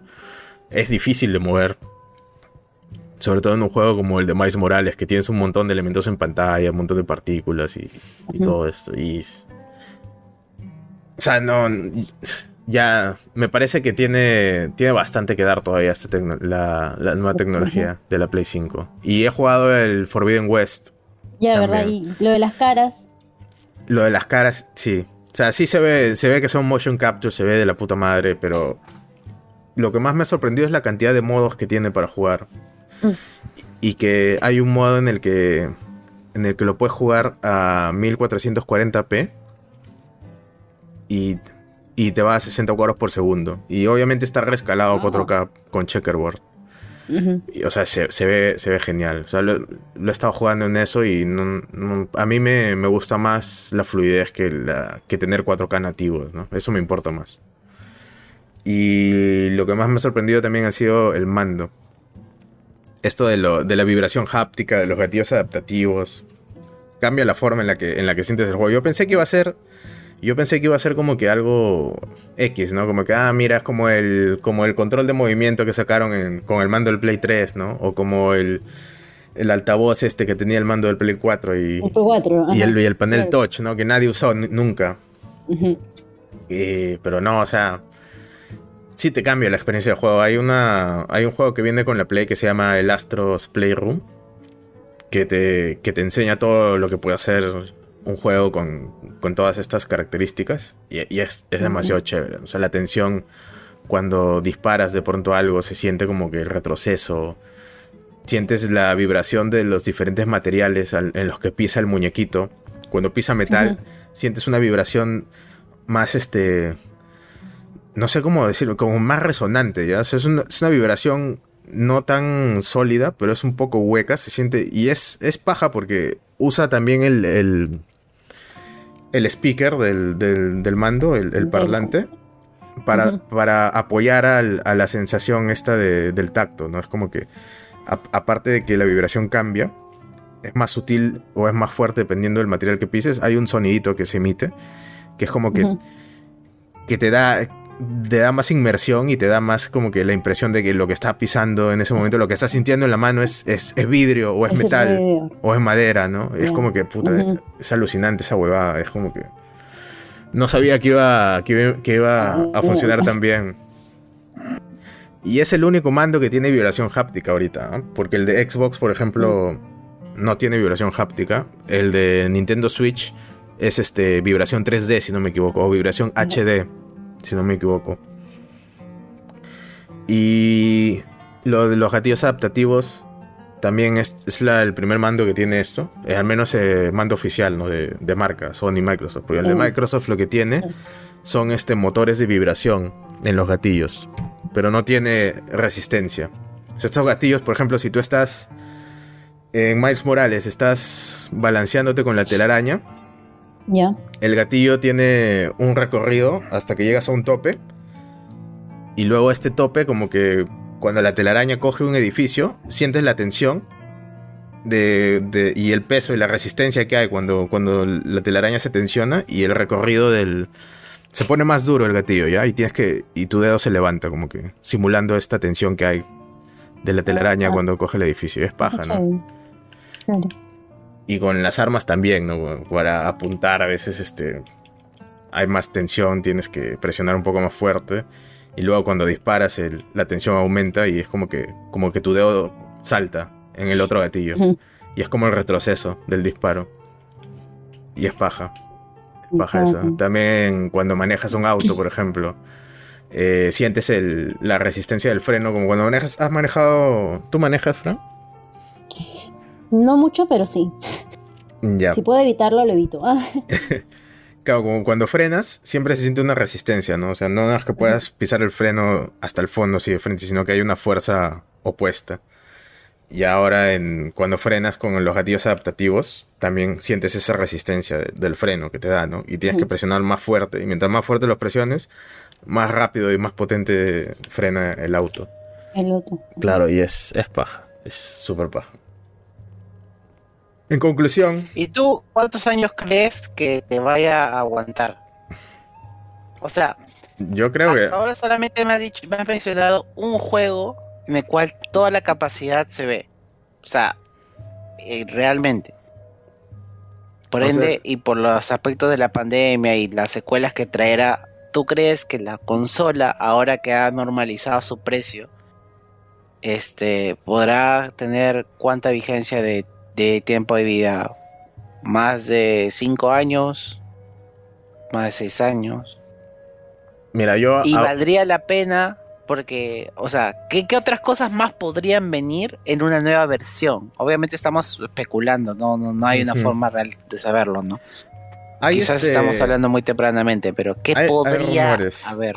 Hay rumores de una PlayStation 5 Pro, pero la verdad no se necesita ahorita. ¿Ya? Mm, no se necesita porque el hardware de acá se han sobrado, literal, se han sobrado. En la generación pasada, este, la PlayStation 4 se quedaron cortos, se quedaron cortísimos y se quedaron tan cortos que tuvieron que sacar una actualización de la PlayStation 4 Pro a media generación. Pero no es porque querían dinero, es porque ya los juegos que estaban desarrollando ya no daban ya. O sea, ya, ya no iban a correr bien en esa Play 4. Sea, no iban a correr a 30 cuadros cerrados a, a, las resoluciones que habían prometido. No había forma. Entonces sacaron, tuvieron que actualizar el hardware. Y ahora con la Play 5, si bien no han sacado un juego que la explote al máximo, como para decir, wow, qué alucinante el cambio a la, Next Gen, han sacado un hardware bastante potente. O sea, y, cuando los desarrolladores ya tengan más experiencia, salga el Unreal Engine 5, tengan más recursos y van a poder implementar más cosas, este, o sea, ya la van a poder explotar al 100%, ¿no? Yo le doy 5 años. 5 años eh, mínimo a partir de, ahora, que este es el segundo año. Entonces sería una generación de, de cuántos, siete años aprox, que es una generación normal. ¿no? ¿Cuántos años ha durado la PlayStation 4, PlayStation 4 Pro? Aproximadamente lo mismo, ¿no? Entre 6, 8 años. Y sí, de repente sacan una revisión a medio a media generación. Una versión más pequeña que sí se necesita porque es un mastodonte la Play 5, es enorme o sea, sí, sé que tienes una idea, que más o menos todos tenemos una idea antes de tenerla en las manos, de que es grande. Pero una vez que la tienes enfrente, te das cuenta que es más grande de lo que te imaginabas. Y he tenido que sacar una mesita para ponerla porque no alcanzaba mis repisas que ah. tengo. Sí. Y... Era más grande de lo que te imaginabas. Sí, sí. Era bien grande. No, no entraba, no entraba. Pues. Ah, ya. Sí, no entraba. Está bien, mano. Está bien. Ahí la tengo, pues. Pero es bien bonita, es bien bonita. Se siente bien premium cuando la, cuando la sacas. Y viene en una cajita que dice Play, que tiene el logo de PlayStation. Este, el mando también. Se siente muy chévere. Todos los detalles que tiene. Este micrograbado que tiene atrás en la parte del grip. Que son los signos de, de los botones de PlayStation. El cuadrado, el triángulo, el círculo, el X. Ah, ya. Son detallitos así como que chiquititos. a simple vista no lo ves. Tienes que acercarte con una lupa y te das cuenta que son, son, son esos símbolos. O ser un obseso. O sea, yo sabía porque cuando salió la Play se hablaba de eso, ya, pero a tenerlo en la mano le quise verlo y me di cuenta que no se ve a simple vista, ¿no? Y entonces me, acerqué más y vi, se ve. Digo, a la mierda, tanto trabajo se han dado para hacer todo esto. Es como que son detalles que que se sienten bien ya en un producto, sobre todo en un producto que cuesta la plata que cuesta la Play 5, ¿no? ¿no? es barata, no es barata esa vaina, entonces me siento muy satisfecho con mi compra. Estoy esperando nomás a al God of War Ragnarok para que salga. Estoy esperando a que me invites para bajar ahí a jugar. ¿Qué fue? Baja, pues. Se, media hora estamos hablando de una cojudez de consola que nunca voy a tener. Como que, amigos, vengan a jugar, acá hacemos stream. Y mierda, de hecho, todo se la ha chupado esa consola más que. ahí, me, ahí, me, voy a callar. Pero. Malo, pero, pero ven, me si alegro, Me alegro por tu alegría. Me alegro. Lo que no me alegro es que no vayas a consumir comida, pero. Ah. o, que vas a vivir de sopita maruchan. Sopita, no. Pollo con arroz, más saludable que la sopa maruchan. No, pero, o sea, sí, sí está. Sí he hecho mis cálculos ahí, ¿no? Antes de, hacer el gasto. Antes de hacer la compra. Claro, sí tengo mi, mi, higiene financiera ah, ahí en regla, así que no hay problema. Ya está todo, todo calculado. Pero sí. Oye, pero si quieres bajar, baja nomás, ¿eh? Para que la pruebes. Cuando salga el, el God of War Ragnarok. O cuando quieras, man. Para que juegues el retorno. ese, ese juego, mano. Ese juego, yo me tengo ese juego tiene que ser una amanecida, una amanecida hasta no acabarlo. Fijo, Nos tornamos, Tú duermes cuatro horas, yo duermo cuatro horas y así. y el Returnal ese es buenísimo, me lo acabé eh, hace ah, ¿no dos te, días. ¿no te dije? Es, bueno, es muy bueno, es muy bueno. No sé cómo no ganó juego del año. No ganó juego del año, ¿no? no me acuerdo, pero yo vi las premisas, algunos gameplays y dije, oh, este, este juego me lo tengo que comprar de ley, de ley, de ley. Es muy paja. te viene. Si, cuando, si te compras la Play 5, compra, este, paga la suscripción también. Que te conviene. Mm. Créeme que te conviene. O sea, es el Cambiaré de empleo. Cambiaré de empleo entonces para comprarme esos caprichitos. Pero es que, va a alcanzar. Pero es que son este. Son 76 dólares al año, y un juego acá, ahorita. Eh, está claro, está, casi 300 soles de Play 5. E incluso más, algunos, cuando recién salen. Cuando recién salen, sí. Y en eh, online no está, no está mucho más barato, está 70 dólares. Tú me quieres convencer de no ser Xboxer, ¿no? Ah, sí, es, sí. Esta es la premisa. este Jules no puede ser Xboxer. Pero la Xbox está igual, weón. Mira los precios. Está igual. Está igual que la Play 5. Está bien, amigo. Seguiré ahorrando. El gasto es igual, mano. Sí, ya sabes. Saca la cuota. la miedo a la, si, puedes, la maestría. Si puedes, saca las cuotas. Está bien, está bien. Ya está, papu. Oye, pero escúchame. Si alguien te dice, Abraham, amigo, aconsejame por favor. Yo tengo mi plata, mucha plata juntada. ¿Qué me, ¿Qué me compro? ¿Me compro una Play 5 o me hago una recontra mega super PC gamer? Cómprate una Play 5. Eh, no, pero, o sea, pero, pero, es que, es que mira, jugar, ¿no?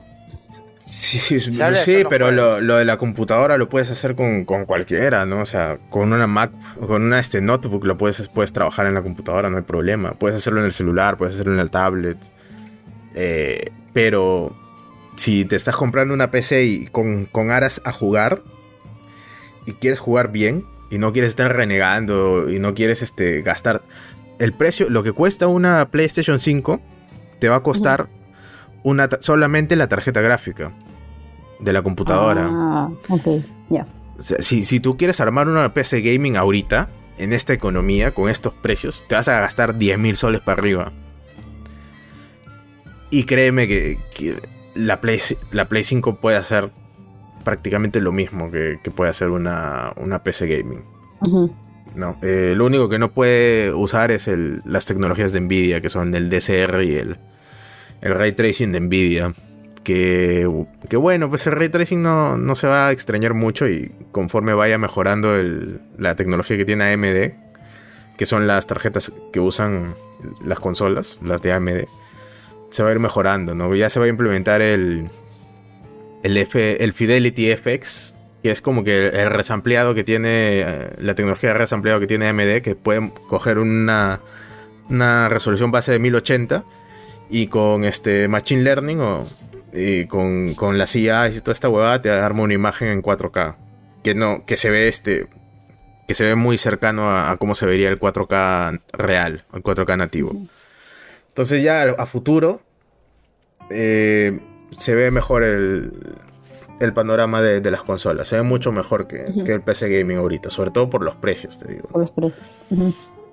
Porque antes era como que armarte una, una computadora al mismo nivel que una consola de, de videojuegos era, era baratísimo antes, ¿ya?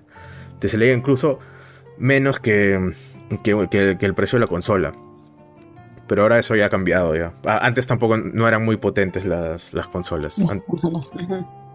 Y ahora sí, ahora es, distinto. Un procesador nomás como el de una consola te va a costar 1200 soles a, a 2000 soles de pronto en, en PC. Y a eso le sumas la tarjeta gráfica. Eh, y a eso le sumas el disco duro de estado sólido. Entonces ya va aumentando el precio. Y tienes las cosas que tiene que tener si o sí una computadora, fuente de poder, tarjeta madre para funcionar, este disipador de calor para el CPU, la caja donde lo vas a armar, todo eso suma. Te va a salir más del doble. Mm. Entonces yo recomendaría una consola. Ahorita. Más adelante dependiendo de cómo vaya cambiando y qué vayan sacando de nuevo en, en tecnologías de tarjetas gráficas, ya puede cambiar el consejo, ¿no? Pero ahorita una consola, sí.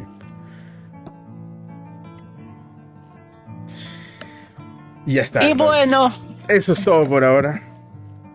Eh, solamente me queda decir que... Hakuna Matata. Hakuna Matata. Solamente me queda decir que esperemos que les vaya bien y si se han llegado hasta acá, que ya es un culo de tiempo que hemos estado hablando, no sé por qué. Creo que es porque hemos empezado hablando de de cuestiones de, de huevadas. de, huevadas muy, muy De huevadas densas, ¿no? Eh, y ya no me, no me ha alcanzado el tiempo de hablar de otras, de otras cositas que ya, ya les contaré en otro, en otro episodio sobre el videojuegos específicamente. Pero sí. Entonces ya saben, ya el futuro es hoy, chicos. Si se han conseguido una PlayStation 5 en el CyberWow, felicitaciones. Este. No les he contado el roche que he tenido con para ir a recoger la, PlayStation 5, que he estado cuatro horas esperando porque el, sistema de, entrega de, de saga es una cagada, de recojo en tienda. Ya nos quedamos sin patrocinio, gracias. no, ni que me patrocinen, porque yo, yo, este, me hubiese quejado en The Copy si, si hubiese sabido cómo. Pero F. Cuatro horas, mano. y, eh, solamente, solamente nos hicieron pasar porque mi, flaca fingió que estaba embarazada. Me dijo, no, ya me llegó al pincho. Nos ha pasado de todo recogiendo el, el PlayStation Porque estaba embarazada, me cagaste el cerebro. Y solamente ahí la, pusieron en la, en la, fila preferencial. Yo no soy de hacer esas cosas, ya, porque no me gusta, porque me parece la viveza que le doy a Dios. Pero ya cuatro horas esperando un paquete. Cuatro, y había un culo de gente ahí, o sea, eso ya no es culpa de, del cliente, O sea, yo entiendo que tienes que esperar, ¿no? Pero cuatro horas, Y en un lugar lleno de gente. Claro. O sea, eso ya es error y aprovechando tus privilegios femeninos. Exacto, sí. ya, mano. Este capítulo está quedando redondo. Ella me dijo, no, ¿sabes qué? Me dio el pincho, voy, a decirle que estoy embarazada. Le dije, ya, bueno, ya, ya, porque ya me cansé de esperar cuatro horas. A la mierda. Vamos. Y pues no... Y no le dijeron ni pincho, pues, porque ¿qué te van a decir? A ver, dame, enséñame tu prueba de embarazo. A ver la ecografía. No, pues no te pueden decir ni pincho. ¿no? privilegios femeninos, en efecto. Mm. otra cosita. Otra cosita, man. Y bueno. Pero eso será en otro momento. Será en otro momento. Así que ya saben, nos pueden seguir en Facebook, en Instagram, en Twitter. No, porque no lo usamos. Eh, como Dosa Gaming 2017, Dosa Gaming Podcast en, en Instagram. Y si les ha gustado el episodio, denle like, el corazoncito acá en Spotify, donde sea que lo estén escuchando. Y ya saben. En Cocora. Con nosotros hasta la próxima. Adiós. Chao. Chao.